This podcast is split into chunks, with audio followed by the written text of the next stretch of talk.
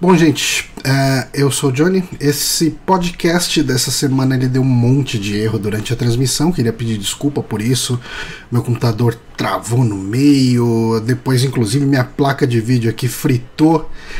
É, enfim, foi complicado. A transmissão parou no meio. Bonatti voltou a transmissão. A gente teve um monte de corte. Ah, foi tenso, mas enfim, conseguimos seguir até o final. Então, dois disclaimers, a gente vai ter um monte de erro durante essa transmissão. Eu estou montando o vídeo agora, uh, juntando os dois pedaços mais essa introdução aqui para avisar. E antes de qualquer coisa, esse é o podcast número 200, então a gente fez uma coisa especial falando um pouco sobre a história do Super Amigos, como que veio lá desde o começo. Então, se esse é o seu primeiro podcast, se esse é o primeiro saque que você está vendo, não sei se vai ser o melhor que você vai ouvir, porque a gente até comentou algumas indicações, a gente falou um pouquinho de Avengers sem spoilers, falamos um pouco do documentário do Mussum, mais algumas coisas, mas uh, ele é mais um podcast para os nossos uh, amigos que acompanham esse podcast desde o começo, esse site desde o começo.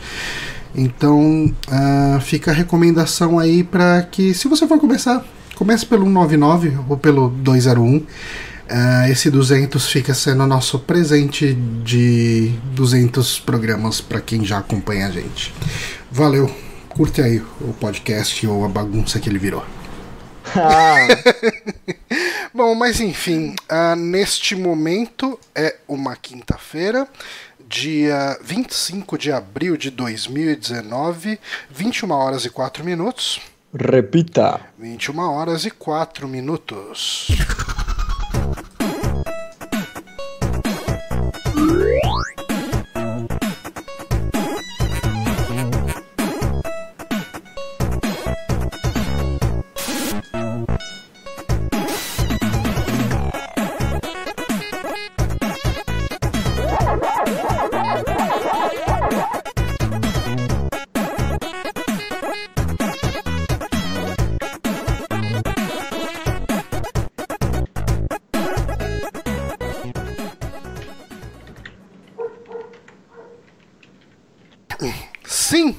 Mudo. Estamos ao vivo aqui com mais um saque, episódio número 200. Tem noção do que é isso, Renato Honório? É, depois do 199, antes do 201. É... Acho que é isso. Isso pensando numa matemática mais clássica, e se a gente estiver falando de algum outro tipo de contagem, outro tipo de, de avaliação de números, enfim, eu não sei o que falar, apenas ficar aqui soltando palavras sem qualquer tipo de contexto ou, ou, vontade de fazer significado, fazer sentido, por que não dizer assim. Então, eu sou Johnny Santos, hoje estou aqui com Renato Honório. Olá, aqui como convidado novamente, convidado. sempre tampando o buraco do Bonatti. Tapando o buraco do Bonatti que ele deixou aí aberto, o buraco do Bonatti. E você Exatamente. entrou nesse buraco aí. Literalmente, porque aqui você está justamente no espacinho onde o Bonatti fica. Pois é, põe aí G Bonatti para confundir as pessoas que venham entrar nesse. Será consigo fazer isso aqui? Nesse vídeo. Ah, agora você tá o G Bonatti. Boa. Mas vamos tirar Boa. o G Bonatti daqui, vamos deixar. Sigam lá, me sigam no Twitter. Arroba Bonatti, e descobrir que o Bonatti é uma pessoa muito diferente. Aliás, você postou hoje uma foto sua como criança. Pois é. Postou uma foto sua como criança. A, a, minha senhora ela ficou meio receosa de ter brincado com você. Ela falou, putz, eu nem tenho familiaridade com ele, fez uma zoeira com ele. Será que ele pega mal? Eu falei, ah, pega mal nada. É Honório. Que isso. Eu dei um like e você sabe que likes são poderosos. Eu realmente o, gostei. Esse, é, o like é. O like tem muito poder. tem muito poder o like.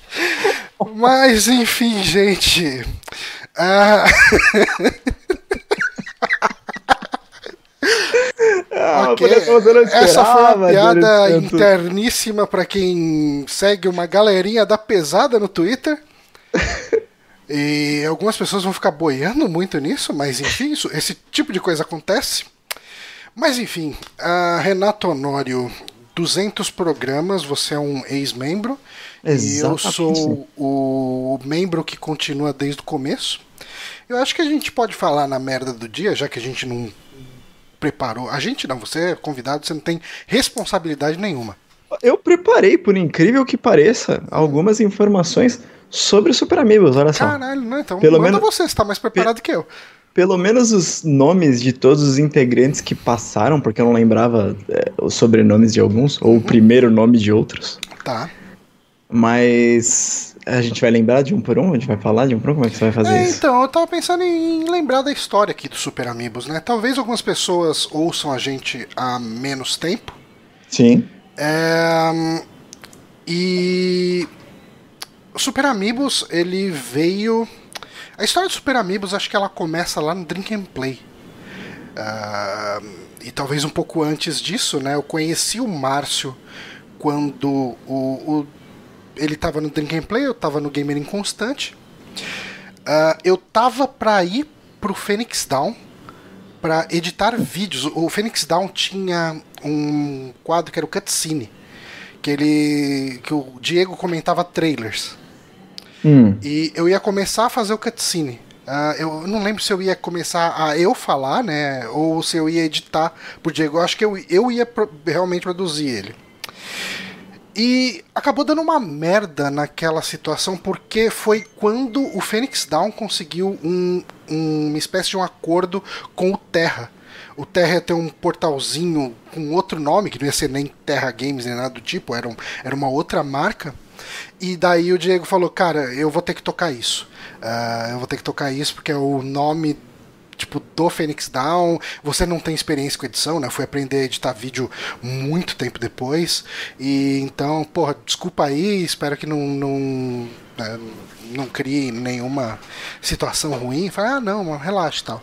Mas daí eu conheci, daí o, o teve eu não lembro se não foi a BGS.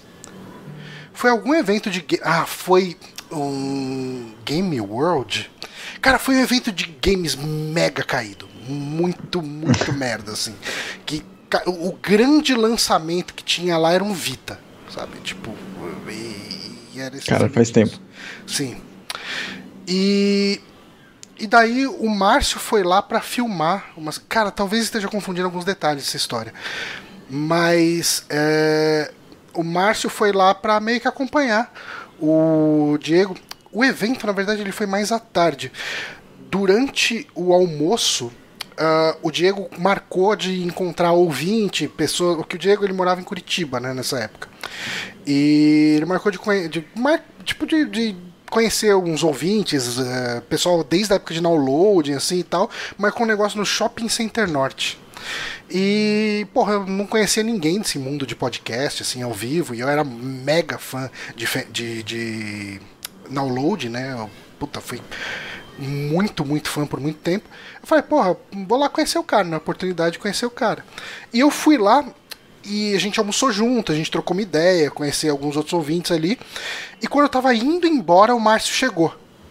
Ah, o Márcio chegou, acho que ele tava com câmera, com os negócios ali e tal. Ele falou: Ah, esse aqui é o Márcio, pá, pá. Não, beleza, a gente se conheceu ali. E depois, mais tarde, teve o Boteco on the Rocks, que foi o primeiro evento do, do Boteco on the Rocks ali, onde inclusive eu conheci, além de ter conhecido o Corraine. Ah, porque, enfim, o Corraine eu conheço ele de antes disso, na verdade, mas essa foi a primeira vez que eu conversei com ele, porque o, Corre, o Corraine me serviu no Outback quando ele era garçom. Ah, é verdade, você e, contou essa e eu história. lembrei Eu lembro. disso, eu, eu olhei pra ele e falei, cara, cara, eu tenho certeza que eu conheço você de algum lugar. Você falou que você servia no Outback. Era no do Anália Franco? Ele era. Então você me serviu. E tal. Daí eu falei, porra, caralho. Aí, enfim, mas enfim, além de conhecer essa galera, naquele dia eu conheci, tipo, o Ananias, não sei se você já viu ele no Twitter, tipo, a gente Uhum. Já, já, já. Ah, Jogamos Overwatch em algumas lives juntos. o Heitor Polidoro, que foi do Drink and Play durante um bom tempo, tem bastante saudade dele. Ahn, quem mais estava? Eu fui com o Vini, que o Vini era do, do Gamer Inconstante na época. Ah, e daí eu conheci o Slash Rick, conheci. ah, cara, eu conheci uma galera, né? O Teixeira, ah, Dogão. Dogão eu não troquei ideia, vai, mas eu troquei ideia com, com o, o Heitor, o, do, o Heitor do, do Overloader, né? Troquei ideia com esses caras e tal. Teve alguns outros ouvintes que a gente até conversou por muito tempo, depois acabou depois se perdendo contato. Mas eu bebi para um caralho nessa festa. Eu fiquei muito zoado. Eu fui jogado num táxi, não existia Uber ainda, né? É, E gente. ah, eu tava falando aqui, eu vi o McKill falando aí que eu tô fazendo o testamento. Gente, é 200 programas. Como a gente não comemora aniversário de, de programa, a gente vai comemorar pelo menos esse número redondo aqui. Isso aí. É, mas enfim, eu tava falando que eu bebi para um caralho, né? Bebi muito. Te jogaram Me no jogaram táxi. no táxi pra eu voltar pra casa. Mas ah, antes disso, eu tava muito bêbado. E o Márcio ele preparou. Ele gravou um vídeo desse evento pro canal do Phoenix Down. Um, um vídeo da galera se divertindo, a galera bebendo e dando risada e tal. Hum, e provas. nesse vídeo, na hora que eu apareço, ele botou uma setinha, escreveu Deu PT na balada. Então, a minha, a minha relação com o Márcio já começou de uma forma ah, abusiva. Dele me zoando. Ai, caraca. Mas, É, eu, mas enfim, eu nem sei o que, eu nem sei o que é isso. eu vomitei para caralho naquele barzinho ali. Eu passei muito. Cara, eu, eu passei tão mal quanto você no último evento lá do, do, do Super Amigos. Foi aquele nível de ruindade, cara. Entendi. Foi mal mesmo então, hein, cara. Mal para caralho. Ah, mas enfim, aí ah, a gente acabou se conhecendo, a gente. O, o Márcio acabou ah, virando um amigo meu, a gente saiu para vários lugares, conheci muitas pessoas. Por, por intermédio dele, Ah, cara, tipo Lucas Bronze, conheci o Eric Seika por intermédio dele, Ah, conheci, cara, muita, muita, muita gente. E. ele- cara, e ele ficou sondando pra eu entrar no Drink and Play. É que dentro desse. Ele era. Ele ainda era do ah, Phoenix Down. Mas ele me convidou pra alguma coisa, eu, eu não lembro quando ele me chamou. Eu não lembro se o Drink and Play já tinha saído do Phoenix Down ou não, pra participar como convidado, né? ali. Eu acho que ele já tinha saído porque o Drink and Play ele era um quadro no Phoenix Down, no canal do Phoenix Down, e acabou começou a criar um certo conflito de interesses porque o Márcio estava fazendo no, no Drink no, na atração a parte dele que ficava dentro do canal do Diego coisas que conflitavam com as coisas que o Diego estava fazendo.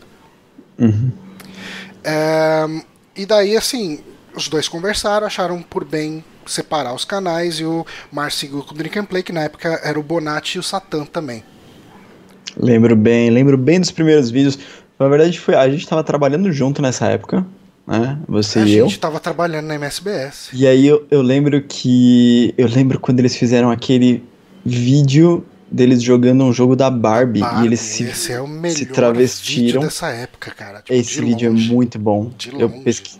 eu tentei achar ele há pouco tempo, não achei. É, E eu lembro, nossa, como eu dava risada. O Satã, velho. Barbudo, cabeludo, Satã, assim. Barbudão, um tipo a Barbie do vestidinho. inferno, né, cara? É, eram, eram uns vestidinhos. Eu não lembro quem tava com qual vestido, mas era uma coisa assim: vestido de lantejoula, aqueles vestidos mega balada, assim, sabe? Uhum. E, e, caraca, eu, Ah, cara, as roupas que eles estavam usando, acho que era tudo da Jéssica, da esposa do Márcio, né, e tal. E, enfim, e daí teve essa relação, começou a ter essa relação incestuosa aí entre eu e Márcio Bonatti, né, o pessoal do Drink and Play, quando o Drink and Play saiu do do ah, do Phoenix Down, o Márcio começou a me chamar pra fazer parte do Histeria, que era o podcast do, do, do Drink and Play. E eu falava, ah, não, cara, tipo, eu já tenho um podcast, então, ah, não, vamos lá, cara, vamos lá, não sei o que, tal, tal, tal. Vai ser legal. Vai ser legal. E, cara, eu acabei topando fazer um negócio meio que meia-meia, né? No meio da semana eu gravava. ah, eu gravava o Gamer Inconstante e as gravações do Histeria eram aos domingos. E Isso tocou durante um bom tempo. Ah, Deixa eu fazer um, um- um paralelo aqui, rapidinho. Uhum. Que eu sinto muito saudade do Gamer Inconstant. Eu adorava o Gamer Inconstant, cara. Fiquei muito triste quando você Inconstante parou de fazer. uma coisa bem. O Gamer Inconstante ele tinha um problema. Ah, primeiro, ele era muito pequeno, ele tinha um público. Cara, ele tinha coisa de, sei lá, quando era recorde, eram uns 300, 400 downloads. assim. Ah, beleza. Muito, muito pequeno. E, e eu tava, primeiro, eu tava. Tinha uma intersecção muito grande entre o conteúdo do Histeria e do, do Gamer Inconstante, de É, maneira sim. geral. E tinha É. um problema, assim, eu não quero ficar dando nomes e etc, mas no Gamer Inconstante, basicamente, quem fazia as coisas era eu e o Vini. A gente tinha uma equipe lá de seis pessoas, sei lá, e ninguém queria fazer nada, sabe? E, e, e nem gravar, sabe? Tipo, eu nem pedia pra galera editar, fazer post, nem nada do tipo. Mas a galera não se movia. E assim, cara, você não pode querer que o hobby dos outros vire o seu hobby, né? Então, é. eu não cobrava ninguém, não, não ia para cima, enfim. Eu, eu gostava muito, eu gostava muito de uma atração que ela não, tem, não teria nem espaço hoje em dia, que era Baixo Demo. Baixo Demo, Baixo eu demo. adorava, eu adorava que você jogava um demo de alguma coisa e já tinha as, as impressões iniciais, assim e tal. Uhum. Se vai ou não pra frente, se deu interesse de Como baixar um jogo. É, vale... Hoje em dia quase não existe. Va vale né? sua grana ou não vale seu tempo? É. é isso. Quando eu terminava o podcast, a gente perguntava: vale sua grana ou não vale seu tempo? E hoje em dia, os caras da TI têm o Vale as Pila. Vale as Pila, é vale as Eu acho que tem, um, tem uma, uma, concordância de plural. Eu acho que é Vale as Pila. Vale as Pila. Que... que é meio que o mesmo esquema, só que né, um jogo inteiro, não demo. Uhum. O, o, o, os caras da que... TI, vale a pena falar aí, que é um podcast do Antônio, que é patrão nosso, enfim, gente boníssima. E o Guito, que foi do Drink and Play durante um tempo. E o Vini tá lá também, né? E o Vini, obviamente, a gente tava puxando aqui falando de. É, a gente tava. É, foi, foi como eu cheguei lá, né? é, né? Tipo, é que o, o, último que eu ouvi, o Vini não participou, não sei por que, que eu não mencionei. uh, mas, enfim, uh, eu comecei a gravar o Histeria direto, direto. A gente acabou virando uma equipe e a equipe do Drink and Play virou uma mega comitiva. Porque, no, cara, no, nos tempos áureos, a equipe do Drink and Play era Márcio, Bonatti, eu, Danilo Bear, Heitor Polidoro, Bruno Gato, Satã. Cara, esse bobear tinha mais gente. Você vai esquecer porque passou gente passou por lá. Passou gente e o Márcio ainda é. chamava convidado. Então, é. o, o, podcast, cara, era umas 30 pessoas gravando, era aquela zona, ninguém se ouvia, era aquela coisa. Mas um, o Márcio, ele tinha um sonho de ter entrado no, uh, no downloading, né? Puxando a história um pouco para trás disso tudo, antes de Drink and Play, antes de Phoenix Down. Um pouco antes do, do downloading fechar, eles fizeram meio que um, uma seleção de estagiários, uhum. de, de gente que. Ah, o Bonatti falou do Douglas pro... Donin, né? Douglas Donin. É, que de Rod, até o Trevisan já foi. Até o Trevisan já participou lá, cara. É, a gente é. gravou, caralho, mano, a gente gravou um histeria com participação do filho do Chorão uma semana antes do Chorão morrer, cara. Eita! Olha que, que dado completamente aleatório e sombrio. Caralho. Mas, enfim, aí eu tava falando dessa época. Uh, tá, então, o, o Márcio, quando teve essa seleção, ele mandou lá áudio pros caras ouvirem, selecionar, e ele tava empolgado de ter oportunidade de repente fazer parte do downloading. Aí ele foi perguntar pro André, né? Ô André, você recebeu meu Passou um tempo, né? Perguntou pro André, você recebeu meu áudio e tal? Aí o André respondeu meio seco, né? Pelo que o Márcio fala. É, eu não sei, mas caso você não tenha percebido, o, não sei se você viu no site, mas caso você não tenha visto, o site acabou. E, tipo, foi Nossa. um negócio que o Márcio ficava doído, assim, ele falava e tal, direto. Mas enfim. uh, e daí, o Márcio acabou sendo convidado para fazer parte do jogabilidade. Uhum. E foi nessa época, eu tô invertendo aqui as. Eu acho que foi isso, né? O Márcio foi chamado para fazer parte do jogabilidade. Foi. O Márcio foi chamado para fazer parte do jogabilidade durante a época do Dream Play. Isso, isso, isso, isso. Isso eu lembro. Foi durante. Foi, foi, a, foi a transição, né? Aham. E Uh, e daí a gente ficou sem o nosso host. Né? Tipo. Uh, a gente começou a tocar, né? Eu virei o host. Não, o Heitor virou o host. O Heitor virou o host, exatamente. Eu fiz, eu fiz entrevista com o Heitor e o Danilo Ber pra entrar como o estagiário hum. de podcast aí. E aí eu não sei se eu tô cortando um pedaço da sua história, mas em tempo de entrevista, você saiu da eu porra do saí, podcast. Eu tive uma briga com o Guito por causa de uma coisa completamente idiota. Sim. Eu tive uma briga com o Guito e, e assim, hoje em dia a gente se fala muito, muito de boas. Mas, cara, a gente brigou. Foi uma coisa muito imbecil e eu tava errado nesse caso.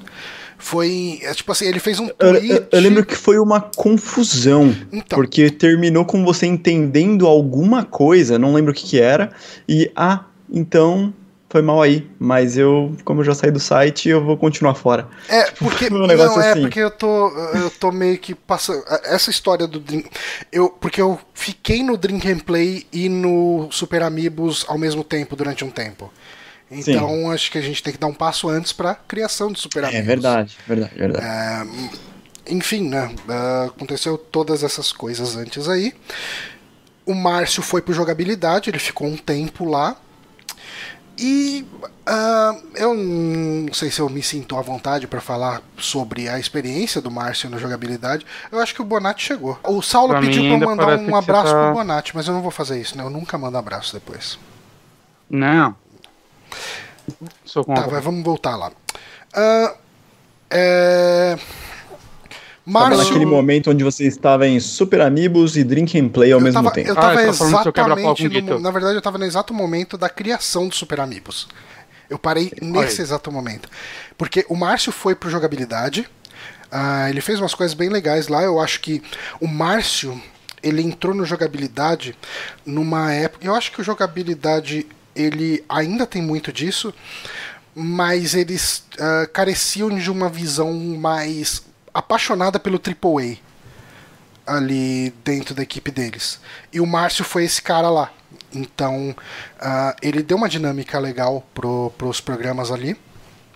E eles coexistiram durante um tempo, né? Eles, ele saiu do Drink and Play para tocar isso. Enquanto isso, a gente tocou o Drink and Play do jeito que deu.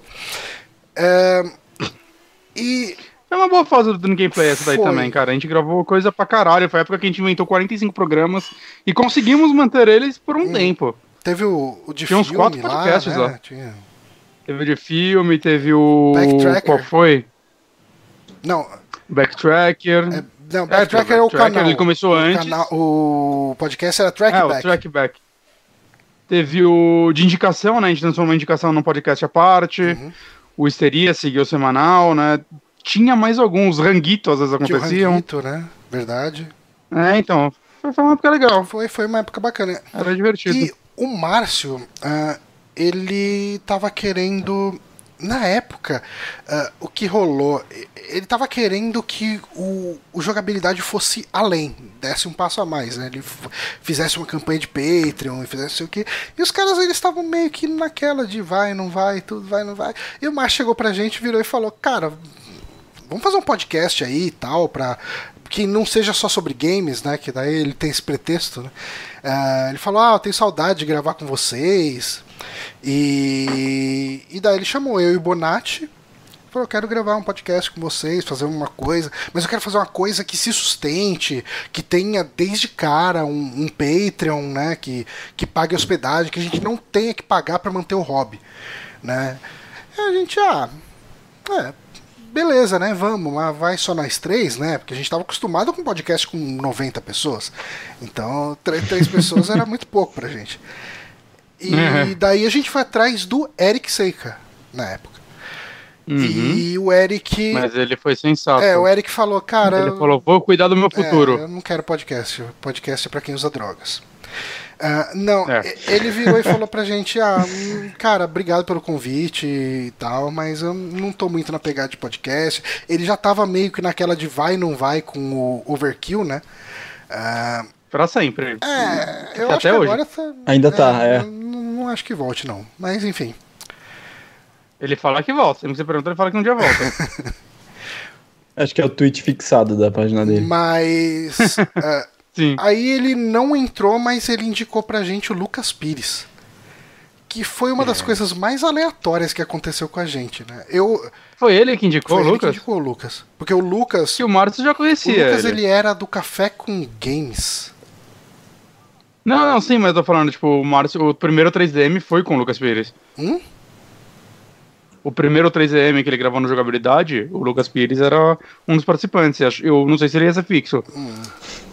É, mas o Márcio tá falando que a história tá toda errada. falando, Tá tudo errado. Tudo errado. Caralho, tá muito da hora esse layout, tá tudo torto. Não, mas. Você podia estar aqui, tudo- né, tudo Márcio? moderno. Ah, não, ele vai ter podcast depois. Mas ele foi convidado, ele que recusou. Então a gente conta a no... os vencedores é que contam as histórias. Fica essa lição pra vocês. Ah, mas enfim, aí ele acabou indicando, pelo que eu lembro, ele que indicou o, o Lucas Pires, sim. E a gente ficou um tempo com o Lucas Pires, mas o Lucas Pires ele tem uma vibe muito caótica. E não deu muito certo. Caótico. Resume ele. É, mas enfim, daí não deu muito certo. Enfim, ele acabou saindo e tal. ah, eu, eu- na época ele até bloqueou todo mundo. Mas hoje em dia eu converso com ele de boa e tal. Mas. E daí a gente seguiu o podcast. Ah, quem que entrou logo depois do Lucas? Entrou alguém? Não, a gente teve. Acho que foi o Diego, não foi? Ah, o Diego, foi o mas foi um Diego. tempo foi- depois. Foi, o Diego. Não, vocês ficaram em três, e eventualmente um convidado ou outro, mas acho que vocês ficaram até que entrou o Diego mesmo. Porque o, o Pablo foi. Foi, Foi, né? Foi É. depois e o, o Frotinha e o Paulo, eles gravavam É, esporadicamente, eles né? chegaram a ser membro, né? A gente chamava de estagiários. Sim. Sim. Mas ganhavam o mesmo salário que a gente, era dividido igual. Então, Pois é. aí é Mas- fácil ser estagiário. Mas então, É. o Diego foi uma coisa legal porque ah, uma das grandes atrações que fez sucesso e foi carregada pro, pro podcast do Márcio hoje são as lives de jogos da From, né? Ah, que hoje em dia o que tá rolando lá, eu não sei se ainda tá rolando, se já terminou. Que o Márcio terminou, né? Mas eu acho que o Bronquiro é o Bronco que tá, tá, tá tocando isso ainda. Pelo Ah, nome. saíram- Mas a gente. Saíram dois, dois vídeos agora há pouco no canal deles. É, então, Aí. mas a gente tinha o Amiibo Souls, que o Márcio jogava, Dark Souls, e a gente chamava uns convidados e tal, e um dos convidados mais fixos aí, e ele causava momentos incríveis, era justamente o Diego, né? Porque o Diego trollava o Márcio o tempo inteiro. Falava, não, não, vai lá naquele dragão, é de boa. Daí o dragão ficava vivo e matava o Márcio. É, melhor clipe. melhor clipe era essa do dragão. Nossa, assisti essa merda em loop, velho, dando risada. E tem GIF Tem do gif do Márcio Márcio. até hoje no Telegram, tomando esse susto aí. Muito bom. é, o Márcio falou que se quiser ele dá uma entradinha rapidona aqui. Então, vamos botar ele aí, Vamos botar ele aí, ué. botar ele aqui. Hoje você que tá no comando. E por isso a gente tá nesse comando. Layout. Enfi- Se ele tiver câmera, você enfia, tipo, metade no, no buraco aqui do meio e mete a outra metade em onde cima. caber. Então. Onde couber. Onde caber. Onde caber. Caber. Caber, fala direito. Caber de trabalho. Cara, minha câmera tá muito torta. Mas tá estiloso dessa vez, de alguma Tudo forma. Muito estiloso aqui. Eu tô muito vermelho, mas é a Ó, iluminação. tá falando Márcio Barrios não disponível. Ih, Bloquear no Skype. Enganou. Enganou todo mundo. Márcio dá, uma, dá umas mentiras às vezes. Ah, Ele fala isso daí pra parecer que a gente que não quer ele. vamos ver aqui. Ele parece estar offline aqui pra mim. Hum... Só isso. que eu dizer. Eu, eu vi uma mensagem do Márcio aqui, escrito Me chama, tô esperando há um tempão. Mas isso foi da última vez que a gente conversou, que foi dia 30 de janeiro de 2018. Aí. Tá esperando até agora e você, É, você não sabe por que ele te bota bloqueou. tempão nisso, né? Puta que pariu. Cara. Márcio, a gente grava pelo Skype, não sei se você lembra, mas enfim. Eu tô verdinho e você tá vermelho. Ah, é, ele deve estar no Discord. Esse pai é isso. É, Márcio, a gente é old é school. old school. Tem, tem literalmente dois símbolos de Skype nas Eu nossas gravo pelo webcams. Discord, d- aguenta aí. Porra, mano. Porra, Márcio. Ah, enfim, vamos deixar ele entrar, porque daí ele vai contar a história do jeito dele. Ele vai, é, ele vai dar um passo atrás e falar e corrigir tudo que. Corrigir. Corrigir. Ó, é, quer dizer, ó, vai contar a versão dele, né? Aparentemente Não, tem muitas versão versões para é a mesma correta. história. Qual é a correta? Ah, é. Vamos ver se ele tá online.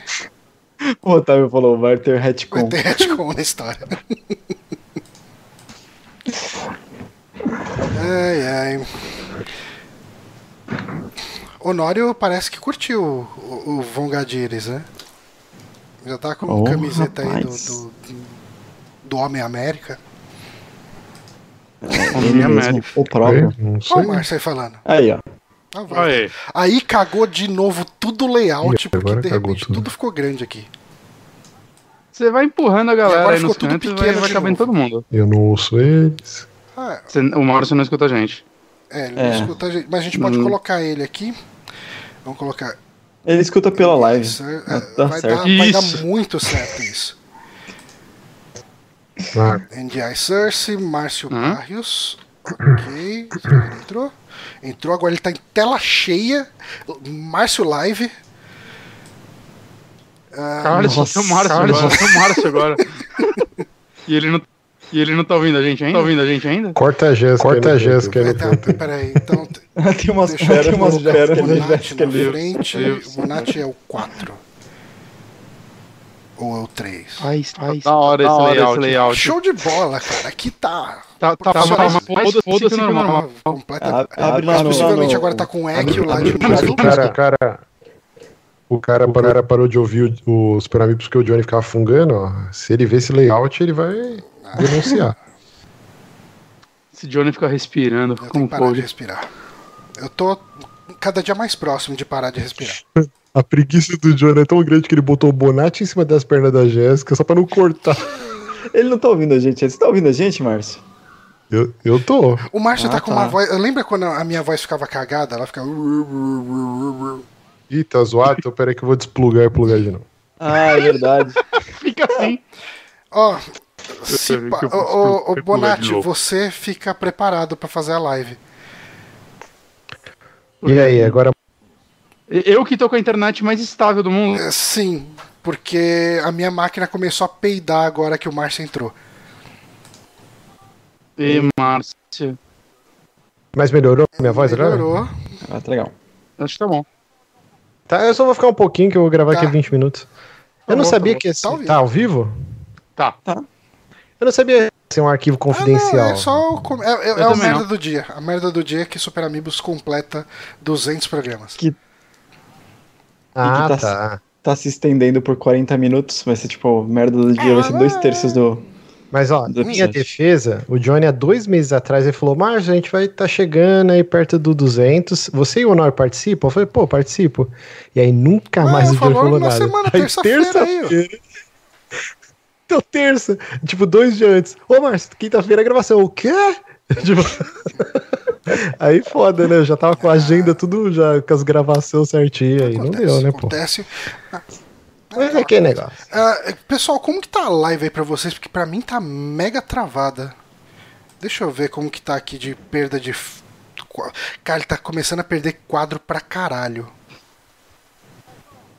Ah, então então eu, Não, eu não. saio, vai. É, Fica aí, conta. co- É, o áudio. O áudio parece ok lá, Johnny, mas realmente tá. O vídeo tá travadaço. Eu acho que as coisas não estão boas. Que pena. Ah, é, minha máquina vai Ah, ser da Xuxa, parece né? Então. Bom, vamos ver, vamos ver se ele Parece ok toca agora. aí, então. Ah, seu vídeo está Uhum. apresentando problemas de buffer, apareceu aqui pra mim. Mas enfim. Ah, vamos lá. Ah, a gente estava em que momento da história? Não, eu peguei quando você falou que começou Foi o site. começou o site, né? A gente começou lá, a gente falou do, do Lucas Pires, falou que do Lucas Pires não deu tão certo. Ah, tá. É só um adendo que, tipo assim, o Lucas ele participou do primeiro Três da Madrugada, mas o programa era eu e o Sushi, e sempre ia ter um Ah, convidado. Tanto por que a isso que segunda entrou edição ali. que a gente nunca gravou ia ser com o André, a segunda edição. A gente vai fazer sobre o Enigma do Outro Mundo. É. Ah, passou uma moto agora? Oi? Passou uma moto motoca. dentro da sala do Márcio Ah, foi Não, não foi aqui em casa, é, não. é, A minha janela ela dá de frente pra garagem do prédio. É. Não, então, aí quando já o caldo tava azedando, eu ia sair de jogabilidade, aí eu peguei e sugeri pro Johnny e pro Bonatti da gente fazer um programa que também não estava tão legal no Drink and Play para vocês dois. Vamos fazer um programa nós três então, de notícias. Aí o Bonatti relutou. Na verdade, o Bonatti ficou relutando até quase uns seis meses de sair. Yeah, eu ainda reluto às vezes. o Bonatti tinha já 300 projetos, ele, ele tinha acho que dois podcasts, tinha banda, cara, quatro. É.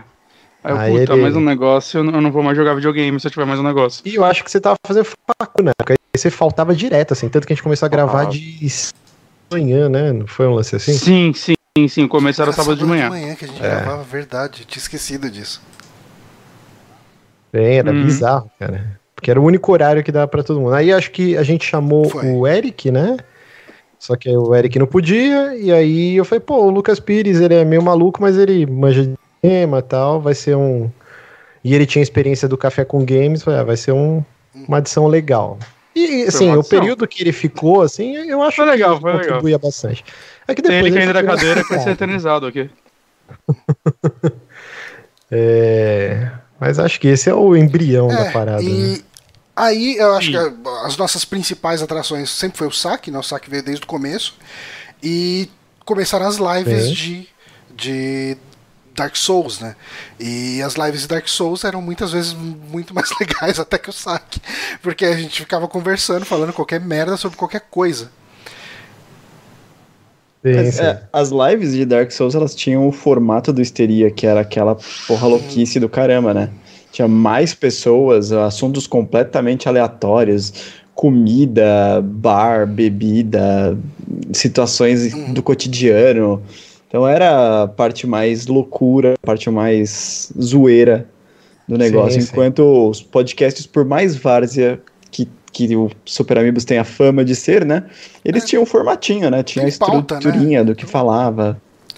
Exato. É, e a partir daí acabou rolando da gente chamar o Diego, né? O Diego já tinha. Uh, é quando o Lucas saiu, né? Aí a gente ia ficar em trio. A gente chegou a gravar alguns programas como trio. Aí o Diego me mandou uma DM. Ele falou: pô, cara, sou fã pra caramba do programa de vocês aí. Quiser me convidar, eu falei: ah, sério? pois é, né? Aí eu cara, falei: você tá falando sério? Você tá zoando? É, não, eu mandei a mensagem, falei, você está falando sério ou está zoando? Porque o Diego é um troll nato, né? Ele falou, não, tô falando sério, eu curto, ouço os programas, acho que tá bacana, já que vocês estão desfalcados aí, eu falei, pô, então fechou. Aí a gente fez todo aquele lance que a gente pediu pro, pro Douglas Fair fazer a arte, a pixel art do, uhum. do Diego, né? E a gente fez uhum. aquele, aquela paradinha do Pokémon que ficava com a, com a silhueta é preta, e a gente colocou acho, uma semana. Verdade. Quem é esse novo Nossa, amigo? É verdade, assim. é verdade.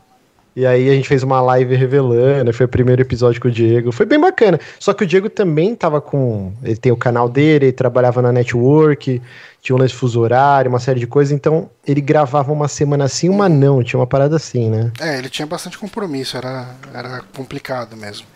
Uhum. Mas ele. Tipo, o Diego, uh, ele ficou com a gente até depois de da, daquela sua pausa, né? Não, do meu surto, né? do meu burnout, já que Ó, é eu, eu, vou pegar um, eu vou pegar um pedaço de história também enquanto vocês continuam essa, essa história aí, peraí. Acho que ele vai pegar uhum. Vai pegar um é, pedaço de história? Um pedaço de. não sei. Ah, é um pedaço de história, ele tem merchandising. Ah, ah pode crer. O Honório comprou o caminho dele pro, pro programa. Cara, é uma pena, eu tô sentindo aqui na pele que o, o OBS ele não funciona bem com, uh, com mais de um, de um NDI source aqui. Eu consigo fazer o seguinte, Márcio, eu vou fazer você sumir aqui, mas uhum. a gente vai ouvir sua voz ainda, porque sua voz está vindo do source do Honório.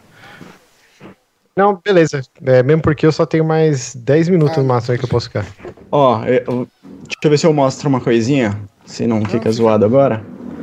Mas eu, eu, me aproximei do Johnny, né? Tava falando e tudo mais, e eu tive uma ideia muito louca de abrir uma lojinha online de vender coisas de relacionadas a pequenos influencers, sendo Super Amigos o case que eu queria. Foi assim que eu me aproximei do, do Márcio e do Bonatti.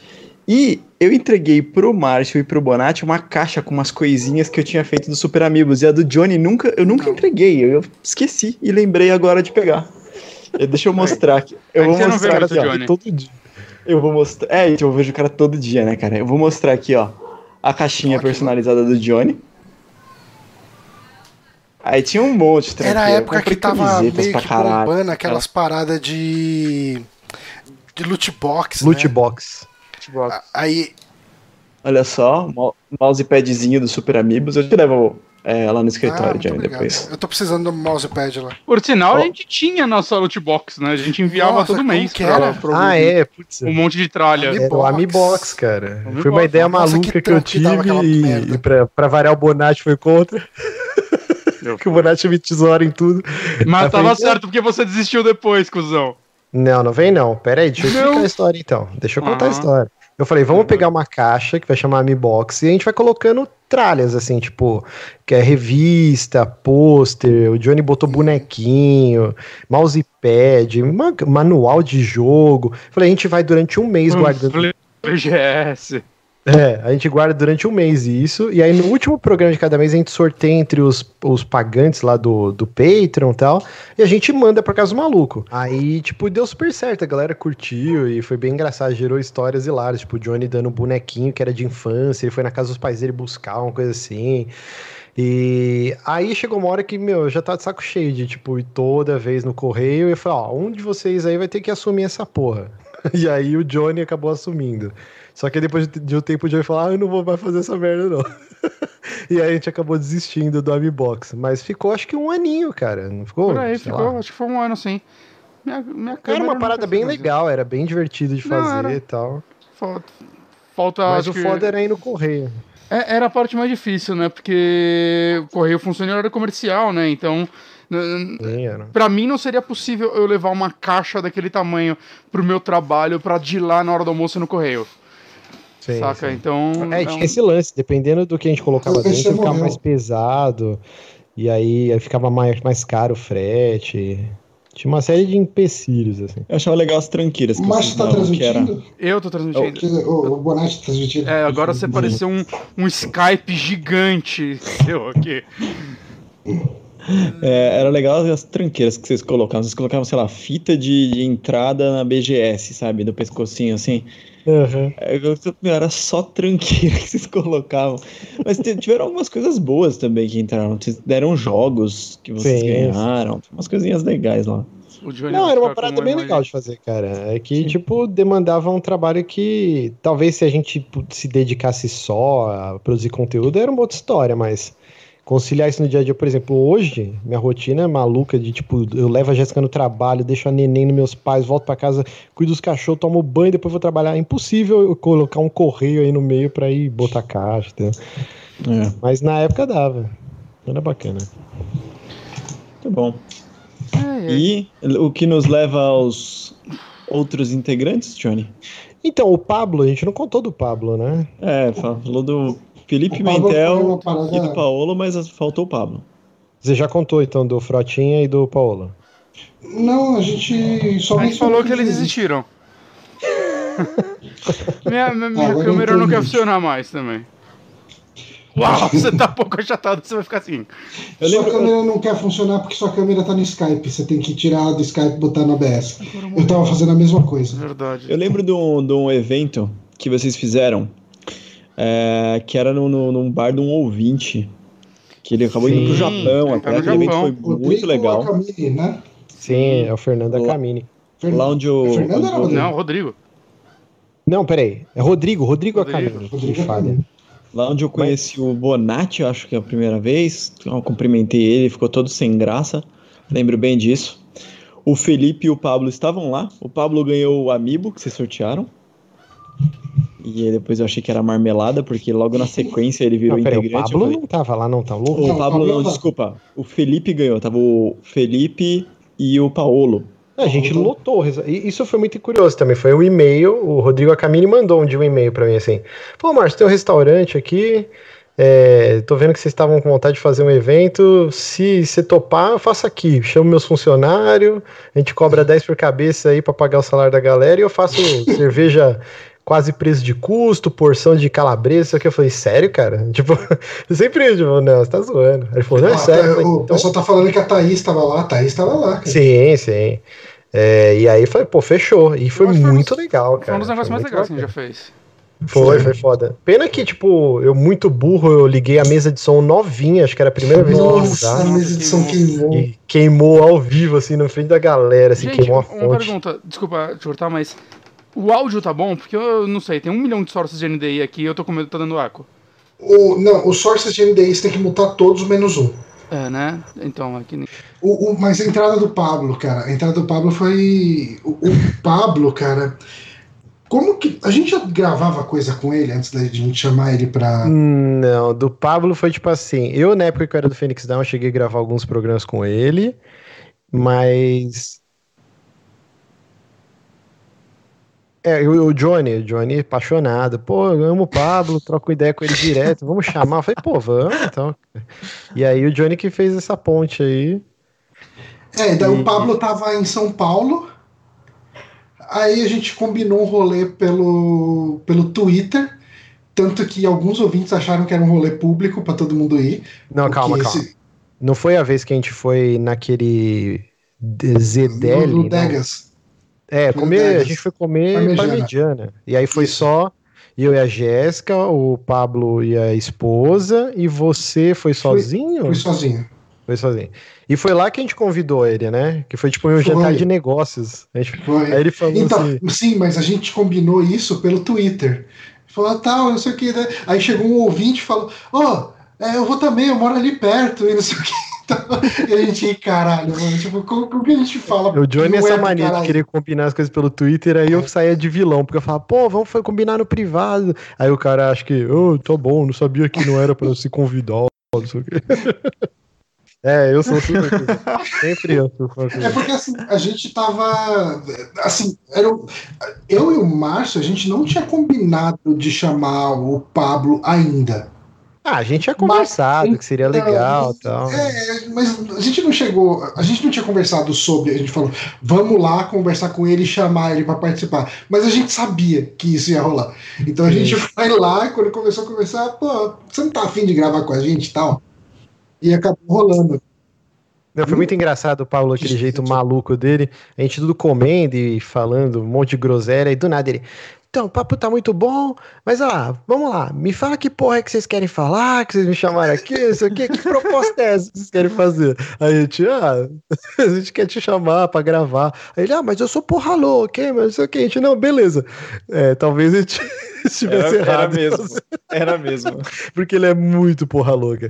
E, e o Pablo, ele tocou um foda-se, cara, que, meu senhor, era incontrolável. E aí, ele o contagiou Pablo. o Diego. E aí fudeu, porque eram os dois, tipo, totalmente querendo aloprar o tempo inteiro, assim. E tinha um negócio, eles não gostavam do formato do saque, eles não, não gostavam do lance de podcast de notícia, eles achavam muito engessado. Uh, passou uma semana o podcast não serve mais para nada, então, tipo, quem vai ouvir a notícia da semana retrasada, sabe? Então, eles não gostavam desse formato uhum. e eles começaram a deixar muito claro que eles não gostavam durante as gravações, sabe? e, e foi aí que eu, que eu. E junto disso, o Johnny teve a brilhante ideia de fazer uma pesquisa com os ouvintes. É. Nossa, é... essa pesquisa. E, cara, foi. Eu fiquei arrasado, tipo, porque foi um. Nossa. Foi. Não, não foi não. Não foi sem elogios, três críticas, não. A galera destruiu a gente, porque assim, criou-se uma imagem. Não, não vem não, Bonatti. Criou-se uma imagem como se a gente quisesse é, fazer um Frankenstein do downloading. Ah, então beleza. Então tá o, não necessariamente, não, não. Que pariu, ajuda, Bonatti. Imagina, nada a ver.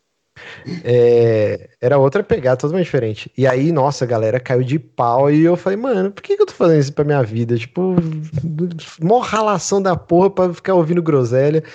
E aí eu, e os caras já estavam também des, é, descontente com, com o formato, eles queriam mudar e eu não queria mudar. Eu falei, não, o programa é isso. Só que aí eu falei, cara, eu, eu tipo, expulso os caras e aí eu vou ser o cuzão. O ou tipo, tá eu. Mudo. Oi? O Nath tá mudo. Não, mas mesmo quando você fala, as pessoas não ouvem. Sua fonte deve estar mutada, Bonatti.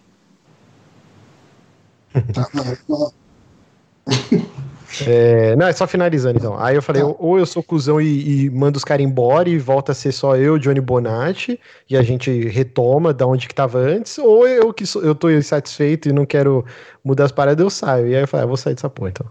tipo, mas aí o que, que aconteceu depois que eu saí? Tipo, não durou muito com eles também, né? Não, uh, eu acho que o, o, o Frotinha e o Paulo ainda estavam meio que extraoficialmente, mas eles nunca apareciam é. para gravar. É, eles nunca gravavam, tipo, eles, não, eles não estavam nessa pegada, né? Sendo Só fazendo um teste aqui, gente, um segundo. É que assim, é um negócio que eu sempre falei, né? Tipo, é muito diferente você ser um ouvinte e ter vontade de ter um podcast é... do que você ter um podcast e arcar com as responsabilidades que é manter um podcast por mais várzea que seja, a gente nunca perdeu horário, tipo, nunca perdeu, tipo, na semana, sempre certinha a parada da é publicação. É muito raro a gente não gravar. Assim, é, é muito raro. E normalmente a gente repõe doente, ainda.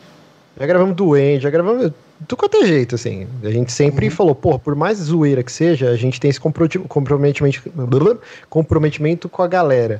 E aí, os caras não, sei lá, não era isso que eles queriam. Tipo, mais ou menos o Lucas Pires foi a mesma coisa também. Ah, eu não vou ter essa responsabilidade não. O, o não, Lucas Pires, fora. ele foi bem honesto com a gente. Assim que a gente abriu o Sim, Patreon, ele falou, gente, eu não quero levar a sério. Então eu tô saindo. Exato. Ele foi bem honesto com a gente. E mas aí, assim, a gente tentou algumas coisas, a gente gravou um podcast lá sobre Final Fantasy, que a gente falou sobre. Acho que foi mais ou menos na época que ia sair o 15, ou quando o 15 foi anunciado. Verdade, tinha esquecido desse podcast. E a gente falou sobre nossa experiência com Final Fantasy, e a gente começou a arranhar isso, de fazer uns podcasts mais ou menos download, não com muita pesquisa, mas um lance de pegar um tema e ficar lembrando dele e tal. Mas, cara, é um trabalho dos infernos você montar uma pauta desse tipo de conteúdo para uma semana. É, não tem como. Cara, a pauta de notícias da semana e o que eu tô jogando, o que eu tô assistindo, ela é boa por causa disso, ela exige pouco. Uh, de, de preparo. Tipo assim, você faz uma preparação do que, do que você vai falar, mas uh, é um papo que acaba sendo mais livre, né? É difícil você chegar e falar, vamos falar sobre Final Fantasy. Ok, ninguém se prepara, a gente só vai chegar aqui e começar a falar, uh, tipo, a esmo de Final Fantasy. Tem que no mínimo fazer umas pesquisas sobre o jogo, né? Eu não vou falar no caso num Final Fantasy você ter que jogar, porque, cara, é muito jogo pra você tipo, ter que jogar em uma semana, né? Se é um tema que você não pega, você já não tem um pré-conhecimento. Oh, meu Jesus. Que loucura. Mas, saca, é um trabalho bem grande, assim. Eu até me pergunto como a gente conseguia fazer algo parecido na época do Drink and Play, de, tipo, toda semana ter um tema. Por anos. Será uns dois anos. Quanto tempo durou o Drink and Play? É que rolava muitos temas assim que era, tipo, vamos falar de Enigma de Outro Sim. Mundo, vai, sei lá. Daí a gente assistia o filme e comentava o filme, beleza. Vamos falar sobre histórias de bebedeira. Tá. Aí a gente lembrava as coisas. É um tipo de pauta que, que, que dá para sair sem pesquisa. Não, e era. Não tinha essa, esse compromisso de fazer um documentário auditivo, né? A gente Exato. batia um papo, era um papo de boteco sobre aquilo, né? Porque Mas ainda era esse... um, trabalho, saca? Era. Saca, toda semana tinha que ter uma. Que quase toda semana tinha que ter uma pesquisa. Mesmo que não fosse tão profunda, tinha que existir, saca? Eu lembro. Sim, eu, não, sim. eu não conseguiria ter aquele ritmo do Drink and Play hoje em dia, ainda mais com todos os podcasts super editados. Nossa, que cansativo. É, mas a gente era mais novo. Cortando também. respiração. É. Não, é, pô, tinha, tinha que cortar a respiração, tinha uma ediçãozinha.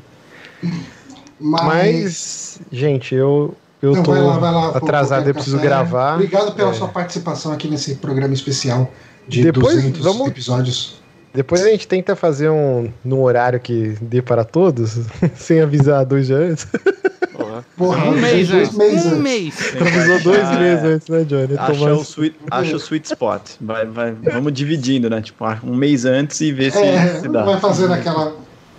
Mas obrigado por ter aparecido. Boa gravação aí, mais 100, 100, 200 episódios aí. E sucesso. Um beijo. Nossa, também lá, tudo de bom lá no, no beijo bom. Café! É. Então é isso. Depois a gente tem que marcar uma cervejada aí. Falou pra vocês, abraço. Beijinhos. Falou. Tá, mas a gente tava em que momento da história? Uh, Pablo já tinha entrado tacando terror. Então, é, aí não falou da saída lance, dele, né?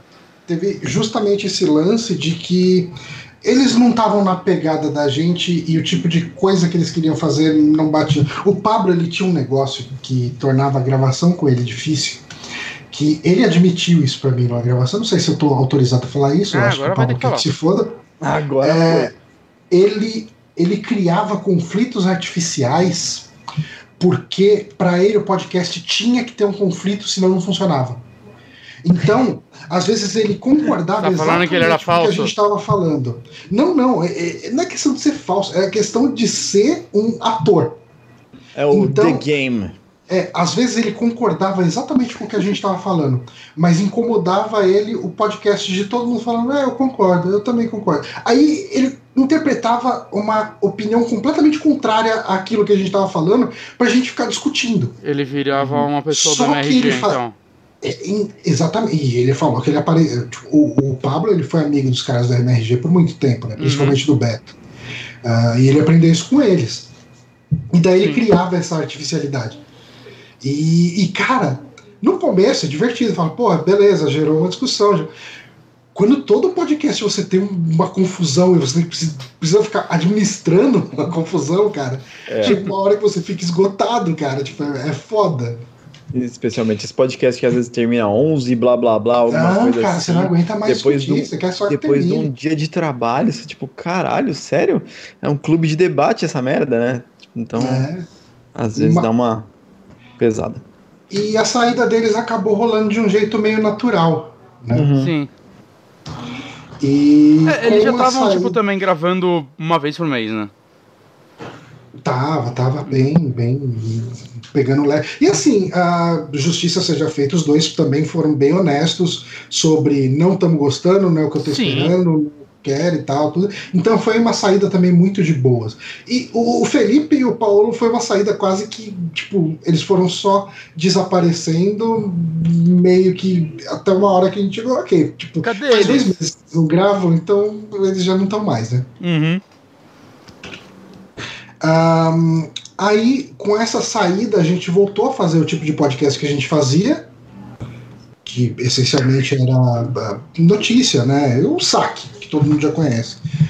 E o Márcio se aproximou de volta, né, da gente. Um, olha que coincidência incrível. e daí ele tocou mais um tempo com a gente. E depois dessa volta, a gente teve o. Assim, a gente voltou com um certo gás, tanto que a gente inventou de fazer aquele Amiboard, que era de jogar jogos de tabuleiro. Sim. Hum. Queria que tivesse E a gente, chamou, a gente chamou o Honório para gravar o Amiboard com a gente. E o Honório ele já estava meio que próximo, justamente por causa desse lance aí todo da, da caixa, né, da Amibox física, com, com arte e o caralho e tal. E assim, já tinha trabalhado com o Honório também. Uh, a gente estava meio que nessa pegada de, pô, vamos trazer mais alguém e tal. A gente estava em dúvida entre o Honório e o Lojinha. Mas o Lojinha tinha uns microfones muito cagados, mano. Não dava pra ouvir o que ele falava, velho. Caralho. Era uma conexão que não, não dava, mano. E, tipo assim. Você escolheu o Honório porque ele tem mais dinheiro, então é isso. É mais é dinheiro, isso. obviamente. Definitivamente, claro que é. Mas, assim, cara, tipo, a proximidade, é, a conversa e tal. Porque, assim, isso também a gente tem com, com lojinha. E a questão da proximidade física permitiria a gente fazer, por exemplo, a Mi Board, se ele desse certo. Sim. E... É, a Bela tá falando pra gente não esquecer do episódio do Nicolas. eu não tava. É verdade. Era meu aniversário. Puta, cara, a gente convidou o Nicolas. Mas, mas eu acho que o Nicolas não gosta sabe? muito dessa história, cara. Eu fico meio assim. É, é ele fica meio. Mas enfim, ele bebeu demais e ficou. Coitado. É, eu fico meio triste por ele, porque foi engraçado na hora, mas enfim. ah, é nada, é nada. A gente já bateu é, muito papo no Discord. né, a gente já bateu muito papo no Discord bebendo e tudo mais, e conversando sobre isso. É, acho que não dá nada, não. Ele não fica Bolado. Não fica bolado com isso, não. Faz tempo que eu não, não falo com o Nicolas. Uau, é, ele não, não, dos, do, é, eu cresci de novo lá, é. cara. Porque... Eu, eu tô falando com o Nicolas porque a gente vai fazer um negócio juntos. Em breve. Ah, é? É, eu já te falei, porra. Ele vai me, é, me ajudar em umas coisas aí. Eu tô fingindo. Ah, tá. Perdão. é, cara, Eu não vou te arrumar, Johnny. Eu vou esperar. Você vai fazer. Próxima live, próxima live, vamos fazer de Discord e ver o que, que acontece, se vamos. funciona. A gente não tentou Porque... há pouco tempo?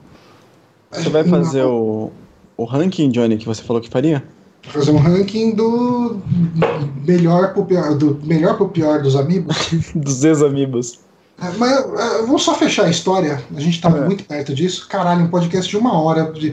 É, não vai ter indicação, né, cara? Não sei, eu tô fazendo minha pauta enquanto a gente grava, por isso que eu tô meio quietinho. Tá bom. Aqui, cara, é várzea mesmo, né, cara? Tudo ah, bem que, cara, que, é que, a indicação do Honório a gente vai bater papo na segunda sobre, né, Honório? Você já anunciou. Sim. Segunda não, terça. É, Você ainda, já anunciou, não, não é segredo. Ainda não fiz meu jabá aqui, mas depois tá. faço. Mas deixa o Johnny concluir a história e aí a gente, a gente passa tá a merda do, do dia. Isso. um, tá, onde eu estava? Eu entrei. Você entrou. entrou. Eu não entrei, eu acho que foi a fase mais estável do Super Amigos, né? Foi. De maneira gente. Até ele ah, falar, foda-se vocês, eu tenho mais o que fazer na minha vida. E abandonar hum, a gente. Na verdade, antes disso teve a saída do Márcio, né? É. Ah, é, o, o Honor entrou, o Márcio ainda tava no site. É. Hum, eu tá. derrubei ele, né? No, essa, Foi a tomada. Essa história, a história oficial é eu derrubei o Márcio. ah, então. Uh, a gente tocou o site, eu acho que foi. A, eu pensei que você falou que a gente tocou foda-se. Tocou foda-se também, é, mas isso a gente fez desde o primeiro dia. Mas a gente tocou o site aí e, e, foi realmente, como eu falei, né, na época mais estável. Eu acho que uma equipe de quatro, com as quatro pessoas igualmente comprometidas porque está sendo feito, uh, funciona muito bem. E é um número muito bom, porque mesmo quando um falta, ainda tem três para gravar. Uhum. É... Sem ter que correr atrás de um convidado de última hora, alguma coisa assim, né? Exato, é, é, um, é, um, é, um, é muito bom, porque a gente, eu e o Bonatti, a gente tá numa situação meio rendida aqui hoje, né? Tipo, se eu ou ele não pode gravar, a gente tem que sair correndo atrás de alguém, como a gente já foi correndo atrás de você. Um, se um dos dois não pode e... gravar, a gente liga pro Honório, é isso que você quer dizer. Ah, é o que tem acontecido, né? A gente não chamou outra pessoa. Chamou. Não, mas aquele, daquela vez nós dois gravamos. Ah, mas gente, vocês sabem, que, vocês sabem que precisou, tô por aqui. A, a, parada é mais. Eu expliquei durante a minha saída que o problema era as responsa muitas pequenas responsabilidades acabando com algum tempo livre que eu tinha para mim. Eu tava numa fase que agora já deu uma tranquilizada, a Johnny sabe, tá trabalhando lá. Uhum. Ele sabe que eu tava numa fase que eu tava trabalhando pra caralho, agora deu uma aliviada, apesar de eu ainda estar, tá, né, num ritmo mais do que 8 horas dias, mais do que uhum. 168 horas mês, mas deu uma boa aliviada. Então, meu, precisou, grita aí. Eu não vou, tipo, falar assim, oh, deixa eu voltar aí, nem nada do tipo, porque eu ainda tô numa parada mega instável. Mas, porra, sinto muita falta de gravar podcast, muita falta de. É uma coisa legal, né? Essas conversas. Funciona muito como uma terapia, né, cara? É. é tipo, chega, bate um papo, é bem tranquilo, né? é um hobby meio tranquilo. Uh, uh, principalmente assim, pensando ali no trabalho, eu, o, o, o, Honório sabe onde eu sento ali. Uh, eu sento do lado do Itiro, que ele vai duas ou três vezes por semana. E é longe de todo o resto do pessoal, então eu não fico conver... o pessoal não fica muito conversando, né? Geralmente está todo mundo focado no que está fazendo. Uhum. Você conversa na hora do almoço e tal. Então você acaba conversando pouco e principalmente é difícil você conversar sobre coisas que você gosta, assim, tipo, de jogar videogame lá é eu e o Honório, né? É uma parada muito variada. Então, antigamente, os desenvolvedores tinham um perfil muito. era muito homogêneo, assim, sabe? Todos gostam mais ou menos das mesmas coisas. Uhum. É, e hoje em dia você pega desenvolvedores que têm gostos completamente diferentes uns dos outros, né? Então, de, ah, como o Johnny tá falando, de desenvolvedor, do, dos programadores que tem lá que gostam de videogame, eu e ele, sabe? Uhum. Então. E é, assim, a gente vai almoçar com a galera, a galera começa a falar de futebol, a gente fica quieto. É, exatamente. a galera isso. adora futebol, puta que pariu, velho. E... Chato pra caralho. Mas aí a gente teve essa fase, né, com os quatro, e daí veio a Babi, que é a filha do Márcio. E quando veio a Babi, o Márcio ele meio que uh, redimensionou os horários dele. Na verdade, ele primeiro falou que ele não ia ter como gravar, ia ficar um tempo sem gravar, e, e ia gravar quando desce, uma coisa assim. E a gente falou: não, beleza, a gente toca aqui. Quando você quiser gravar, você dá um toque e a gente grava junto, e beleza, enquanto isso a gente grava aqui. E daí o Márcio ele foi começando a achar horários dele. E daí ele começou a gravar o, o Márcio, né? Tipo, ah, vou gravar, sei lá, na quarta-feira às 8 da noite, porque eu consegui esse horário. Então, beleza, gravava lá, quarta-feira às 8 da noite. Uh, ah, vou gravar sexta-feira, tipo, às 11 horas. Daí ele gravava sexta-feira às 11. E o site foi tocando assim com o Márcio dentro do, uh, do Super Amigos.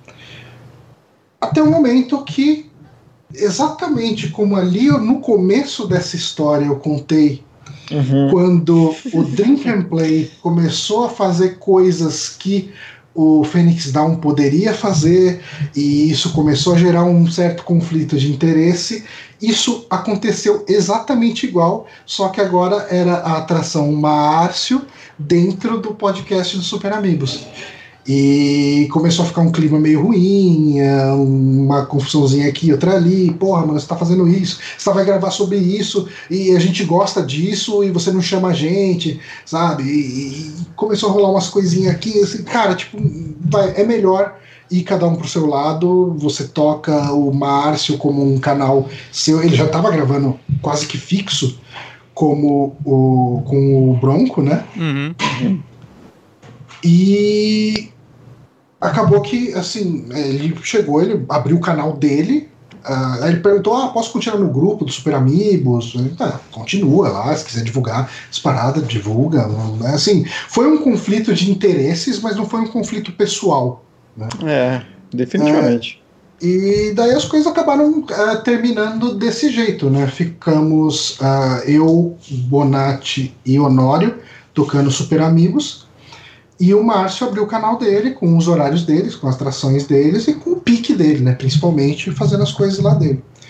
E depois de um tempo realmente entrou isso que o Honório falou sobre uh, o trabalho pesar muito. Ele não abandonou só os Super Amigos, como abandonou o próprio projeto pessoal dele, né?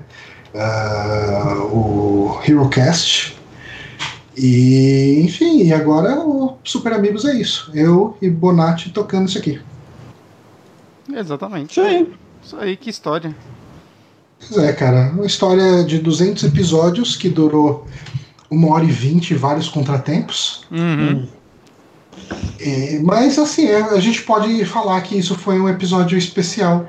Mas são, aqui, são aqueles 200 episódios que, na verdade, né? É o número de uma das atrações. Teve atração para caramba. Ah, teve. Teve um monte. Life, teve, teve os saque extras, a Amiibo Experience, os versos, os, todos os streamings, os 3DM, Cine Bela Merda, ouvidoria, sommeliers. Teve, tipo, Caralho. muita coisa. Eu lembrava de uns tá aí.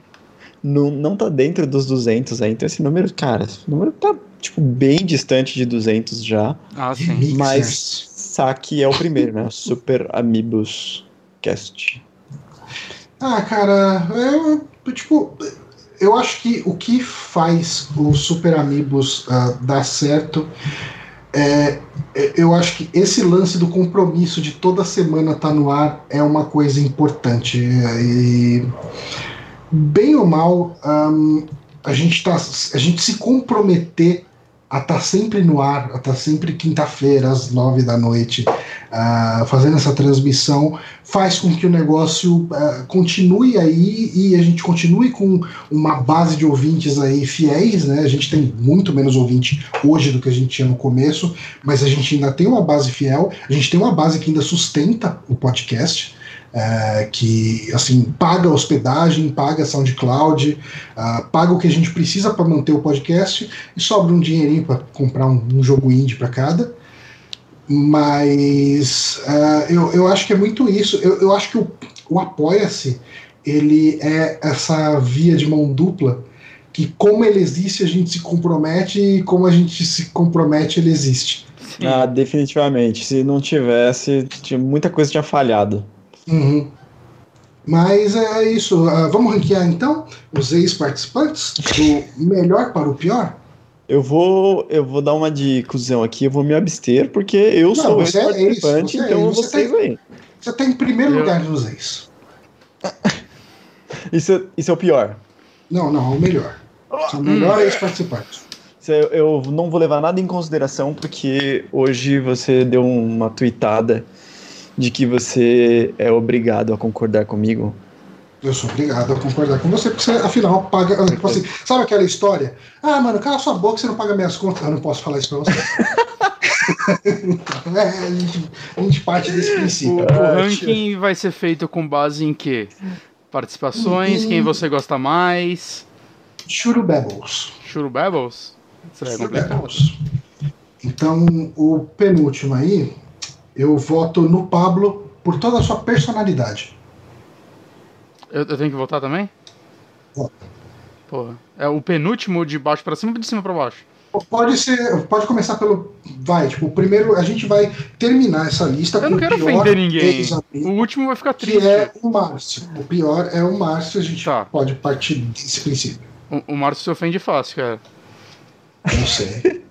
E é exatamente pensando, não, a gente não vai fazer Você isso. Você viu ele falando dos ah, três é. ouvintes que falaram mal da gente como se fosse um mar de pessoas. É, é verdade. É, Mas enfim, a gente, a gente, não vai fazer isso porque quando chegar lá no penúltimo, a gente vai acabar ofendendo alguém. Então, é, eu não quero ofender ninguém. Mentira, eu quero ofender as pessoas, mas eu não quero ah, ser babaca por isso. Então é eu prefiro fazer, fazer um perfil fake. É melhor fazer um perfil fake. Uhum. Muito bom. Um, Tá. É, tem alguma coisa que vocês queiram falar sobre todo esse tempo? Eu falei mais que todo mundo, porque eu tava meio que narrando toda essa história. Hum, não, não, acho que a história é isso. Acho que é, é isso. eu já, já comentei minha, minha, minha contribuiçãozinha. É isso aí. A minha contribuição é só ficar no canto falando, é isso aí. É isso aí. Há três anos. Quantos anos você aqui tem já? Quatro? Três? Três? Eu só tô falando que meu áudio tá baixo, mas enfim. Você é foda, hein, tá... Aqui Uma hora e quarenta depois. Uma hora e quarenta já. Agora já, já era. Vamos, Vamos fazer umas indicações rápidas? Um, então? Oh, mas, mas só pra. de pensamento. Puta, é que, é que migrou coisa, né? Então não dá pra.